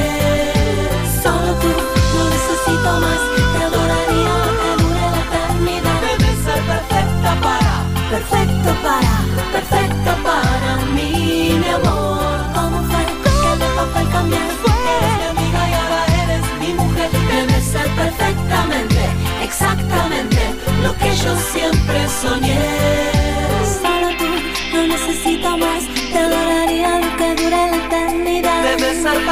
Perfecta para, Perfecto para mí, mi amor. ¿Cómo fue que mi papel cambió? Eres mi amiga y ahora eres mi mujer. Debes ser perfectamente, exactamente lo que yo siempre soñé. Ah, bueno, estamos eh, de vuelta. eh, en Cosas que pasan. En Selén Relatos. Eh, acabamos de leer un cuento que se llama La La Perfeccionista. perfeccionista. Y Sí. acabamos de escuchar Perfecta por Miranda. Sí. Y el otro cuento que habíamos leído en otro momento, que pueden buscar en, en otro episodio del podcast, se llamaba La Perfecta Señorita. También deberíamos haber puesto Perfecta de Miranda esa vez. No sé qué pusimos en esa No, ni me acuerdo. Eh, Algo de punk, creo, literal. No tengo recuerdos de ese momento. Sí. Pero bueno. Em, cu- Eh, cuentazo, cuento eh, menos eh, sacado que los otros. Que, sí, no es tan. eh, no es tan gráfico. A mí me. Como que me, me, me llegó. Sí, ¿En, en qué sentido? Como que me impresionó bastante. Porque es una situación muy relatable. eh, como que se ve mucho ese tipo de situaciones. mm, claro.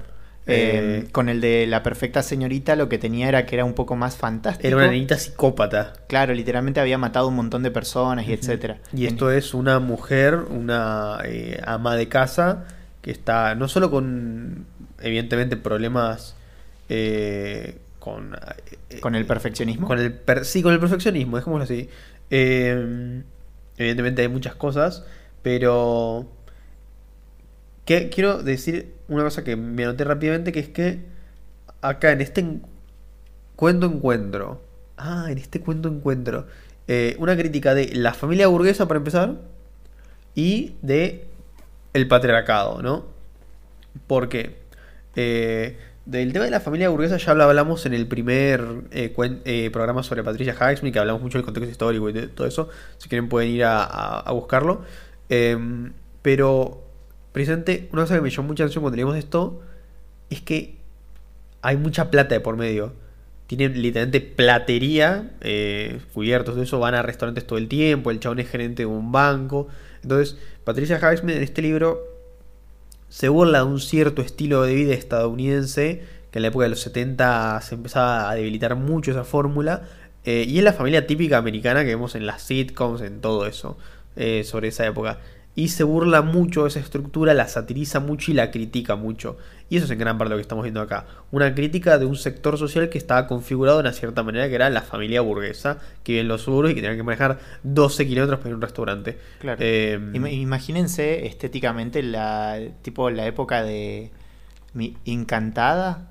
En- Encantada creo que se llamaba. Sí. O mi bella genio. Sí, que, Mi que era una, Genio. brujo, una, una bruja que movía la nariz así tiki y Ajá. te resolvía cosas. Y lo solía usar para cosas de la cocina, porque claro, era dentro de esto de, de esta estructura patriarcal y, y burguesa de la familia esa, estereotipo. Sí, en este, y a, a todo eso, sumale que acá me parece que está evidenciando un montón de. O sea, el patriarcado es transversal a todo, eh, evidenciando una serie de cosas que me llaman particularmente la atención, que son primero que el trabajo doméstico lo realizan siempre y casi todo mujeres.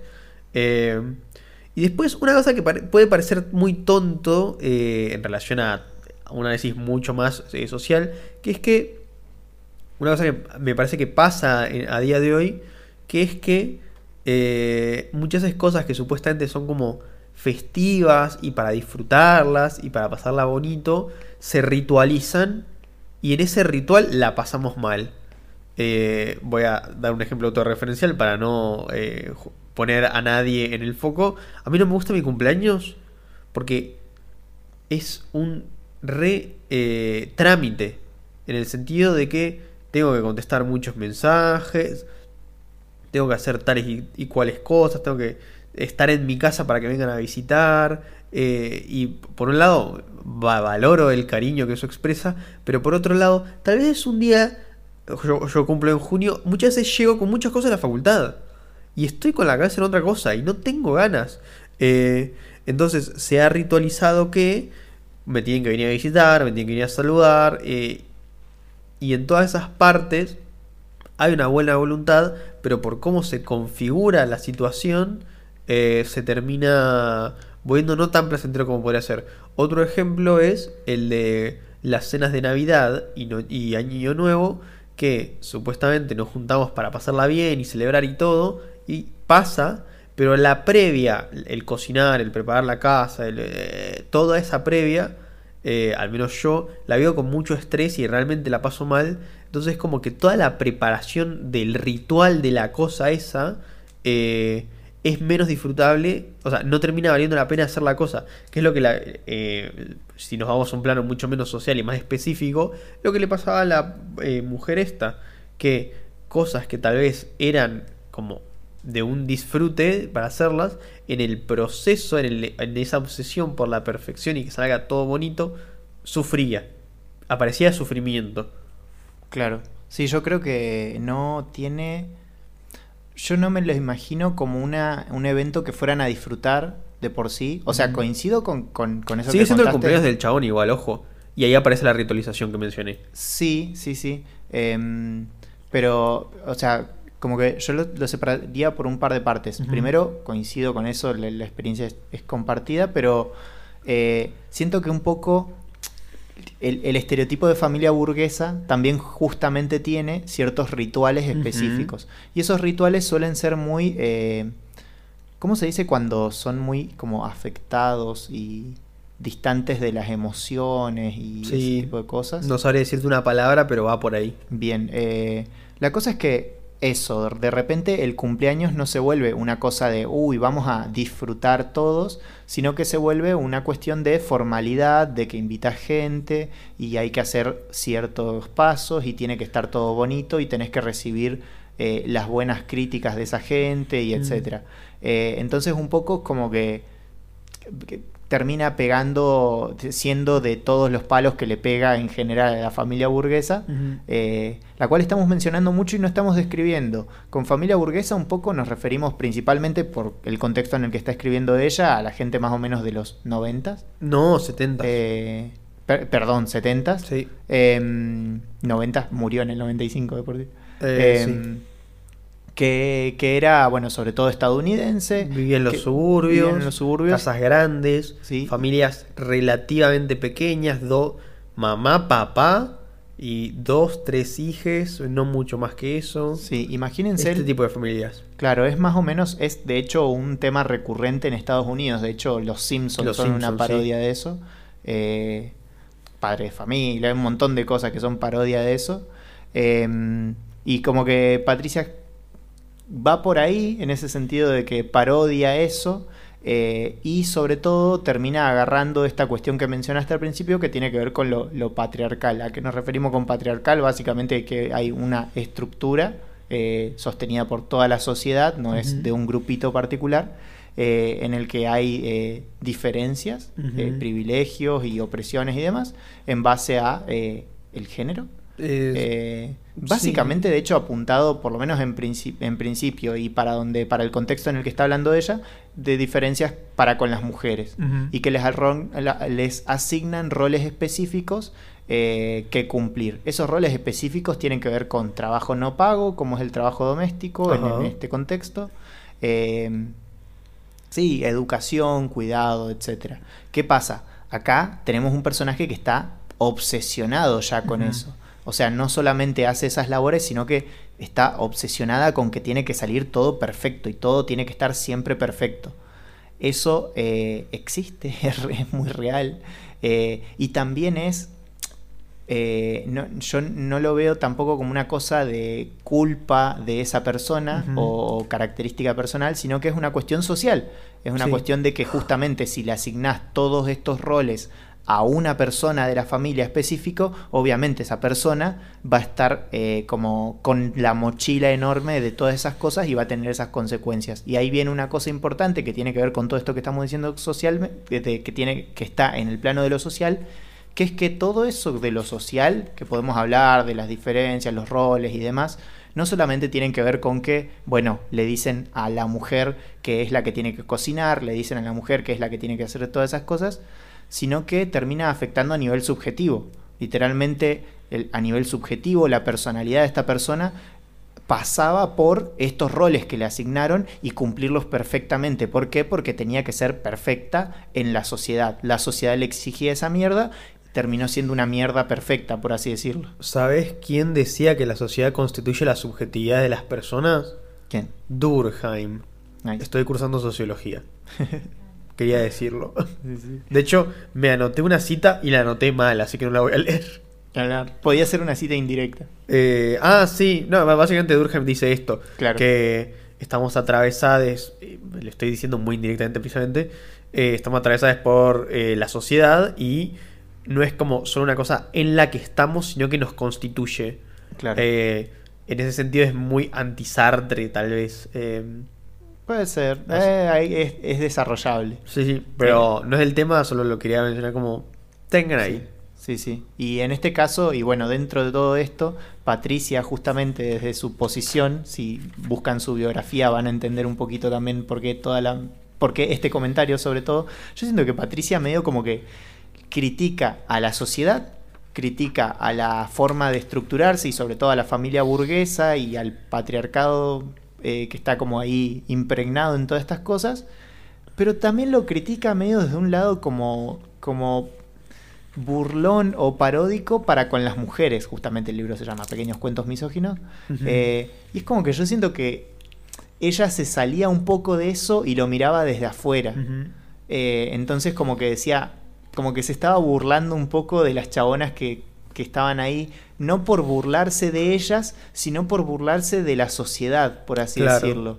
Y decir, miren, es- esto es estúpido, esto es horrible, no puede ser que haya una chabona que está que termina toda obsesionada con estas cosas simplemente porque la familia burguesa plantea estas pelotudeces que tampoco tienen mucho sentido.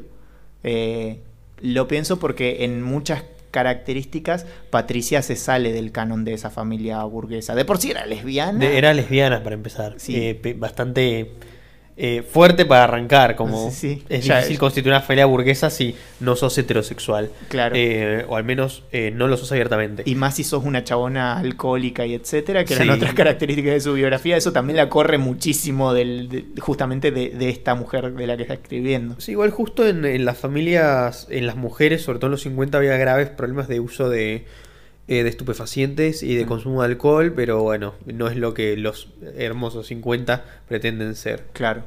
Eh, así que nada, en general una crítica de una autora que se para un poquito al, al margen de esta familia burguesa para burlarse de ella eh, y de muchas características que tenemos.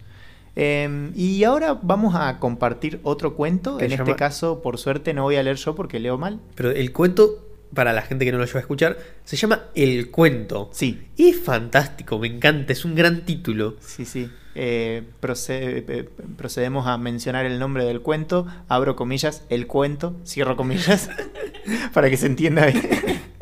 Em, que nos dijiste que es de un autor llamado Arnold Stark Lovell. Tiene un apellido ahí que suena a Nobel, pero con amor. Sí, es como. Uy. No sé si se escucha. Sí. Sí. Bienvenido, bienvenido oficialmente a Se leen relatos. El cuento de las cenizas, que se llaman parciales. Eh, sí, es eh, Stark Lovell. Eh, está- es un autor estadounidense que está muy, muy, muy conocido en Estados Unidos justamente por hacer esta serie de libros que se llama Sapo y Cepo. Eh, hay una, hay, bueno, si buscan en internet Sapo y Cepo, así nomás solito, ya aparece todos los libros, pero usualmente el más conocido de Sapo y Cepo son amigos. Eh, después está Sapo y Cepo para toda la vida y ta, ta, ta, cuentos para toda la vida y bueno. Sapo y Cepo son dos personajes. Sí, son los dos personajes que se repiten constantemente en todos estos cuentos Ah, es muy bueno. y son muy lindos. En Sapo y Cepo sería el título en español, porque en realidad es Frog and Toad en, en Mm. inglés, como para hacer una diferencia entre que son dos tipos de anfibios, pero como Ah. acá queda medio raro. Le, le clavaron cepo y ya fue. Claro, porque si no sería rana y sapo. Mm, Claro. No, no tiene chiste. Rana y sapo. Eh, no es rana y sapo, claro, claro, es raro. claro. Eh, fue una decisión, tomaron esa decisión. Sí. Error- decisiones de traducción Sí. que podemos sacar como para otra edición. Algún día Sí. tendríamos que traer a una persona que se encargue de traducir cosas para que nos hable sobre los procesos de traducción que son muy interesantes. sí. Sí, pero literalmente si uno, o sea, se abstrae de todo el contexto de que es un cuento y de que es un personaje y etcétera y todo esto que nos estuviste contando, eh, hubo una persona que tradujo, eh, ¿cuál es la palabra en inglés entonces? Eh, Frog and Toad, Toad, que, Sí, claro, toad. tradujo Toad como cepo, sí. cosa que no tiene ningún sentido por ningún lado. Sí, a mí, a mí sí. cuando me dijeron sapo y cepo, yo pensé el cepo con C de casa, no cepo de El, de el sapo y el cepo cambiario. Y el cepo cambiario. Uy, es una parodia de este cuento. Y el sapo, el sapo y el cepo cambiario en la Argentina de los ¿qué, 90, ¿no? Cuando 2000 por ahí. Eh, sí, no Sí, sé, creo. que sí. So- Eh, somos, creo que somos muy jóvenes para hablar Sí. del cepo cambiario. Sí, sí, sí. Eh, Maciel está, está como tipo, no, no, no, no, no. ¿Qué- ¿De cuándo fue? 2007, Ah, uh, ah, flasheamos parecía. re piola. No, es bueno, que- pero yo tenía cuánto, a ver, 2004, 2005, 2006. Bueno, 8 años igual, ¿eh? Ah, claro. Claro, Yo éramos, era muy éramos chico. niñes. Eh, No, yo bueno, igual me acuerdo un poquito más. sí. No, yo, yo me acuerdo de que. Lo, lo único que me acordé de toda la crisis del 2008, que persigue la crisis del 2008, es que el eh, banco eh, Río se convirtió en Banco Santander Río. Ok. Eso es lo que me acuerdo nomás. Bueno, pero saben Eh, que La actualmente. diferencia. Totalmente out of context. Claro, pero saben que actualmente no se pueden comprar dólares libremente, ¿no? Eh, sí. Bueno, eh, el cepo. Claro, yo estaba hablando de la crisis del Claro. 2008, que bueno, no importa. Claro. Sapo y cepo es el tema que nos Que no tiene que ver con economía er- argentina por ningún lado. Bueno, eh, ¿Querés pasamos a la lectura? Sí, pasemos la lectura nomás.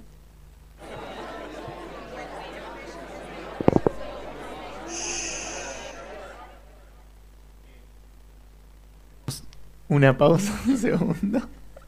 Vamos a escuchar una canción.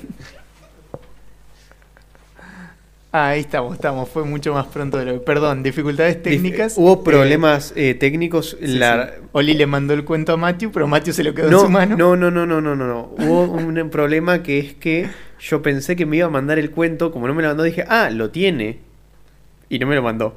No, te lo, te lo mandé, pero se me quedó Ah, sin batería bueno. el teléfono. Claro. Esto, esto igual me, me- No, no, Maciel, un 10 puntos. No, igual me gusta esto porque eh, nos muestra las diferencias entre un programa en vivo y un programa al aire que se graba. Esto si Claro. pasaba en un programa grabado, tú que cortábamos edición y ustedes no se enteraban. Ahora como estamos en vivo, eh, se van a enterar. La diferencia entre un programa en vivo y un programa al aire que se graba. Sí, que después al aire. Ah, claro al que esto aire también queda en el podcast. Ah, bueno, no, no importa. Sí, y esto queda para siempre en el podcast. Bueno, hoy ju- justo, justo en, en- en la materia que estamos haciendo, en la, en la carrera que es de letras, eh, vos le organizamos cuando estés, eh, hablamos sobre las diferencias entre la escritura y la oralidad. Sí. Y una de las diferencias entre la oralidad y la escritura es que la oralidad como que no puedes ir para atrás. claro. Y eso tiene que ver con el hecho de que la oralidad está en vivo. Sí. En la radio, cuando no está en vivo, ah, puedes cortar, puedes quitar. Ahora, como estamos en vivo, hubo errores y saben que errar es humano. Entonces estamos demostrando que aunque Jeff Bezos nos promociona, no somos reptilianos. Además, Eh. pero bueno, ¿sabés quién no es humano? ¿Quién? Ni sapo ni cepo. Claro, es verdad. Eh, ¿Confirmamos que ahora estamos en condiciones de efectuar la lectura? Tal cual. Bueno, confirmado, pasamos.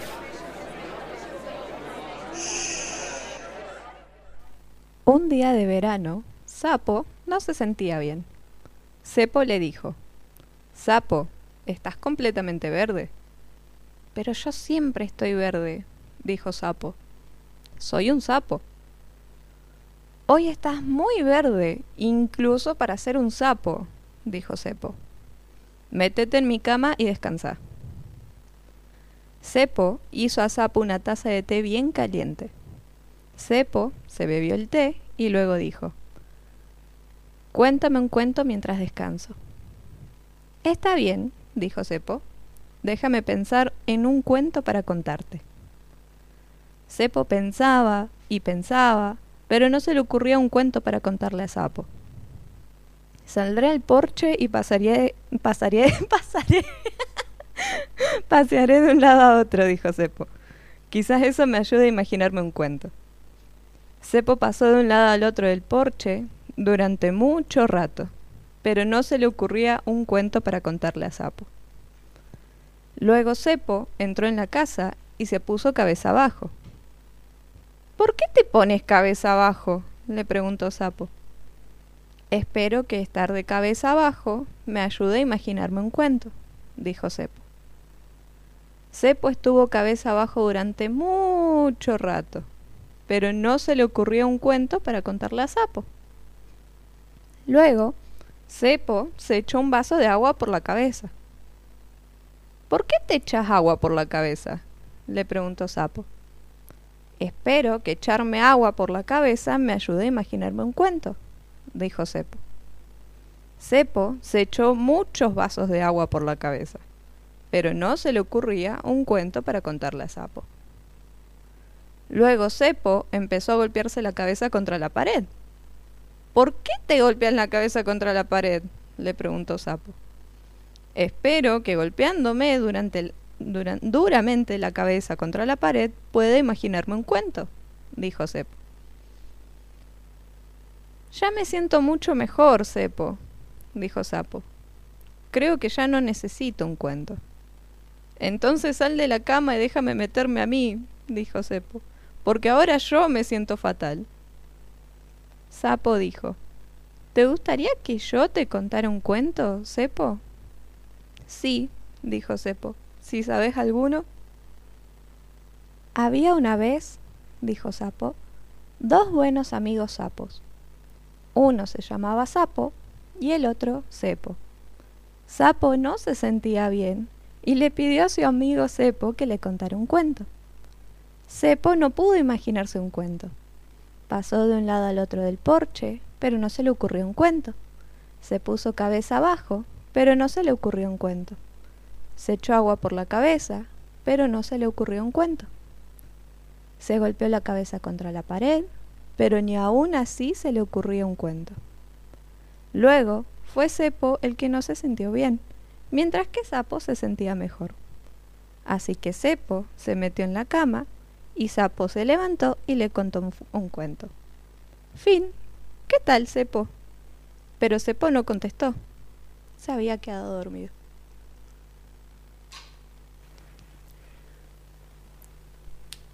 Gran, eh, muchas gracias por ese gran, ese gran cuento. Eh, me mata que Oli está atentado. Sí, perdón.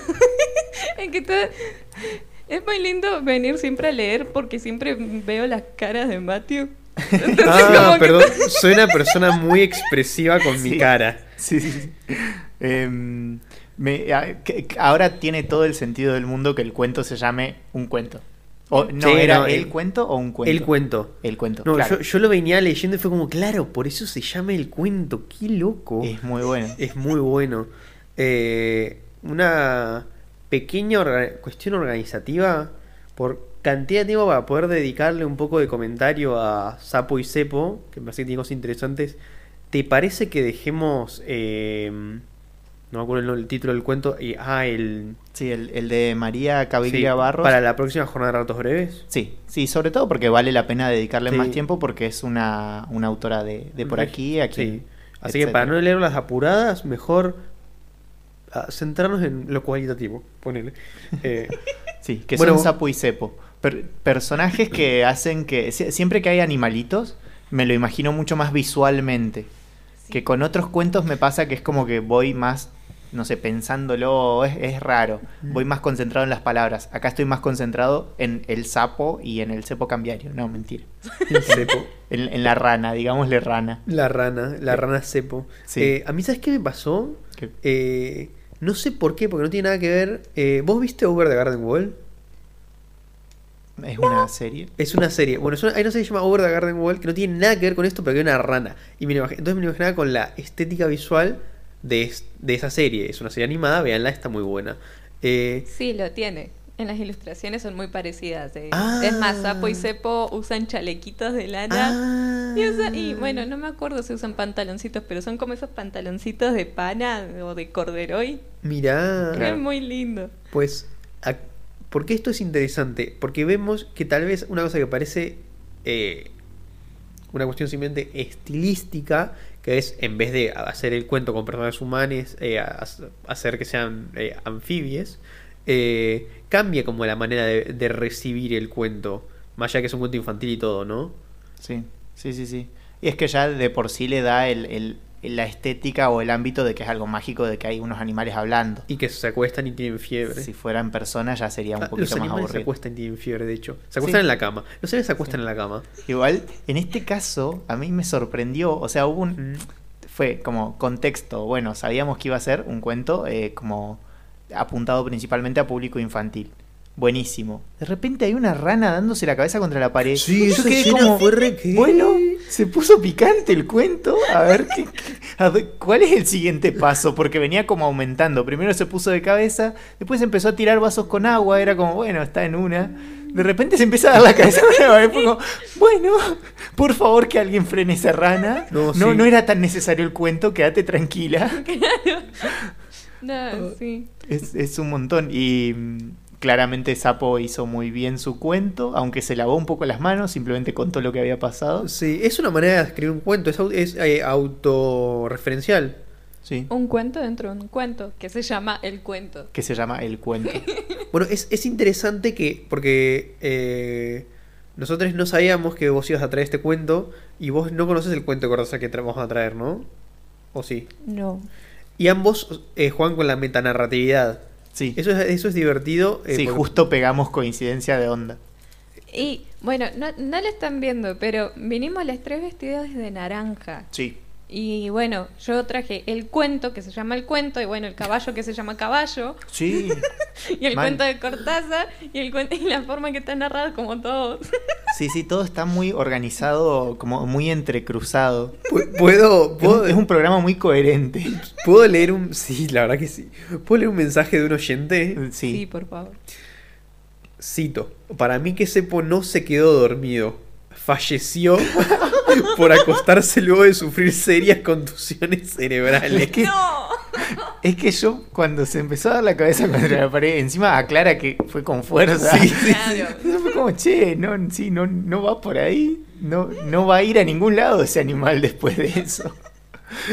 Acá la teoría de, nues- de nuestro oyente es que no fue a ningún lugar después de eso. Claro. Eh, Es, y- es muy es, es muy particular. Ta- Sinceramente me quedó Sí. como muy Sí. particular. Y también lo, que- lo que me gustó del cuento es que es un cuento infantil, aunque pese a la escena turbia, eh, y, no le, y no tiene miedo a jugar con cuestiones eh, metanarrativas del texto, como que muchas veces, bueno, tenemos un programa sobre adultocentrismo, eh, vayan a escucharlo, pasa que como que subestimamos las cosas que están destinadas a niñes y de repente no se nos ocurre la idea de que Disculpen, la idea de que un cuento infantil pueda de repente decir hacer un experimento con el, con el texto.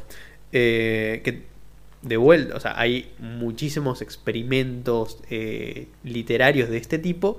De repente me parece muy interesante que aparezca para un público infantil. Eso es algo muy valorable eh, para no subestimar tanto las cosas que están dirigidas no al público adulto.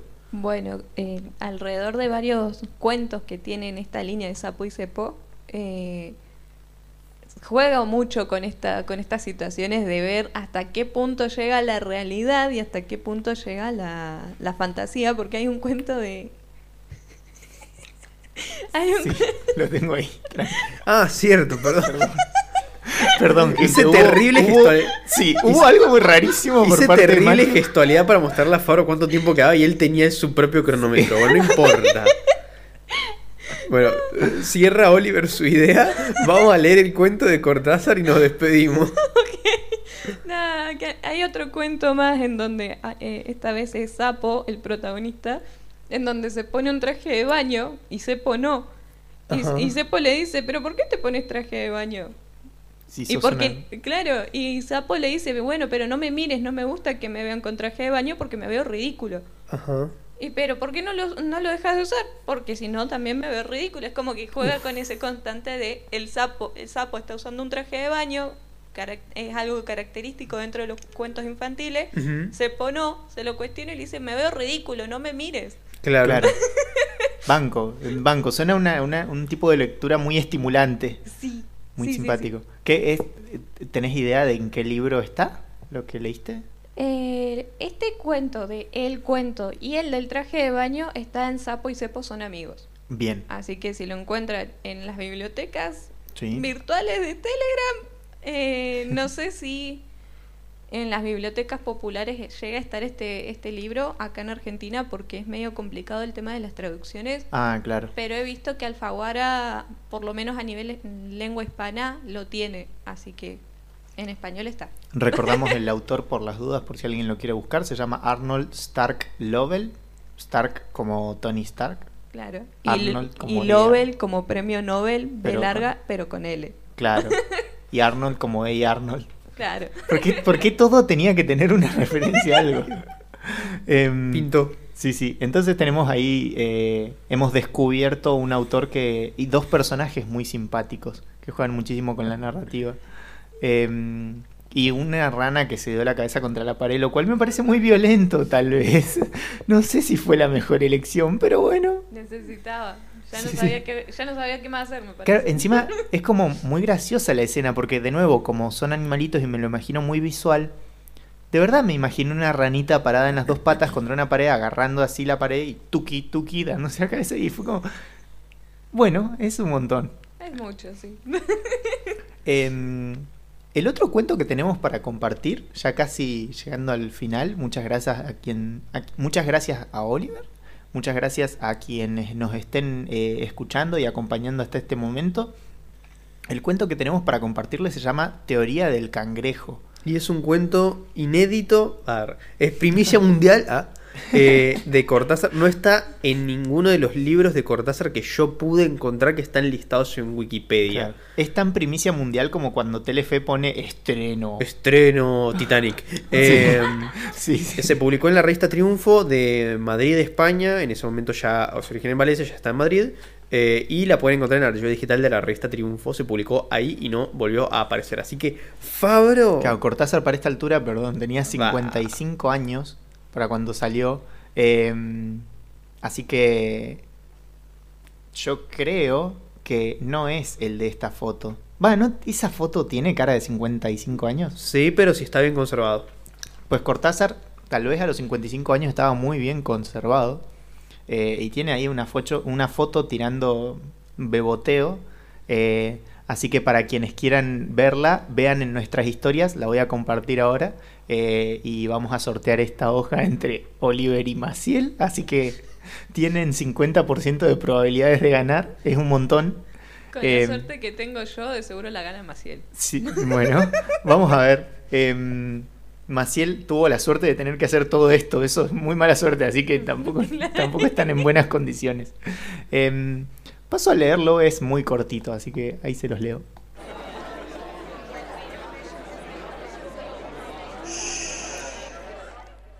Teoría del cangrejo. Habían levantado la casa en el límite de la selva orientada al sur para evitar que la humedad de los vientos de marzo se sumara al calor que apenas mitigaba la sombra de los árboles. Cuando Winnie llegaba a... Dejó el párrafo en suspenso. Apartó la máquina de escribir y encendió la pipa. Winnie. El problema, como siempre, era Winnie. Apenas tenía que hablar de ella, la fluidez del relato se coagulaba en una especie de suspirando, borró una especie de, porque detestaba las facilidades del idioma, y pensó que ya no podría seguir trabajando hasta después de cenar. Pronto llegarían los niños de la escuela y habría que ocuparse de los baños, de prepararles la comida y ayudarlos en sus... ¿Por qué en mitad de una enumeración tan simple había como un agujero, una imposibilidad de seguir? le resultaba incomprensible, puesto que había escrito pasajes mucho más arduos que se asomaban sin ningún esfuerzo, como si de alguna manera estuvieran ya preparados en otra dimensión que incidía en la del lenguaje. Por supuesto, en esos casos lo mejor era... Tirando el lápiz, se dijo que todo se volvía demasiado abstracto. Los por supuesto, los en esos casos, la vieja tendencia a huir de situaciones definidas. Tenía la impresión de alejarse cada vez más de las fuentes, de organizar puzzles de palabras que a su vez eran palabras de palabras que a su vez... Cerró bruscamente el cuaderno y salió a la veranda. Imposible dejar esa palabra, veranda.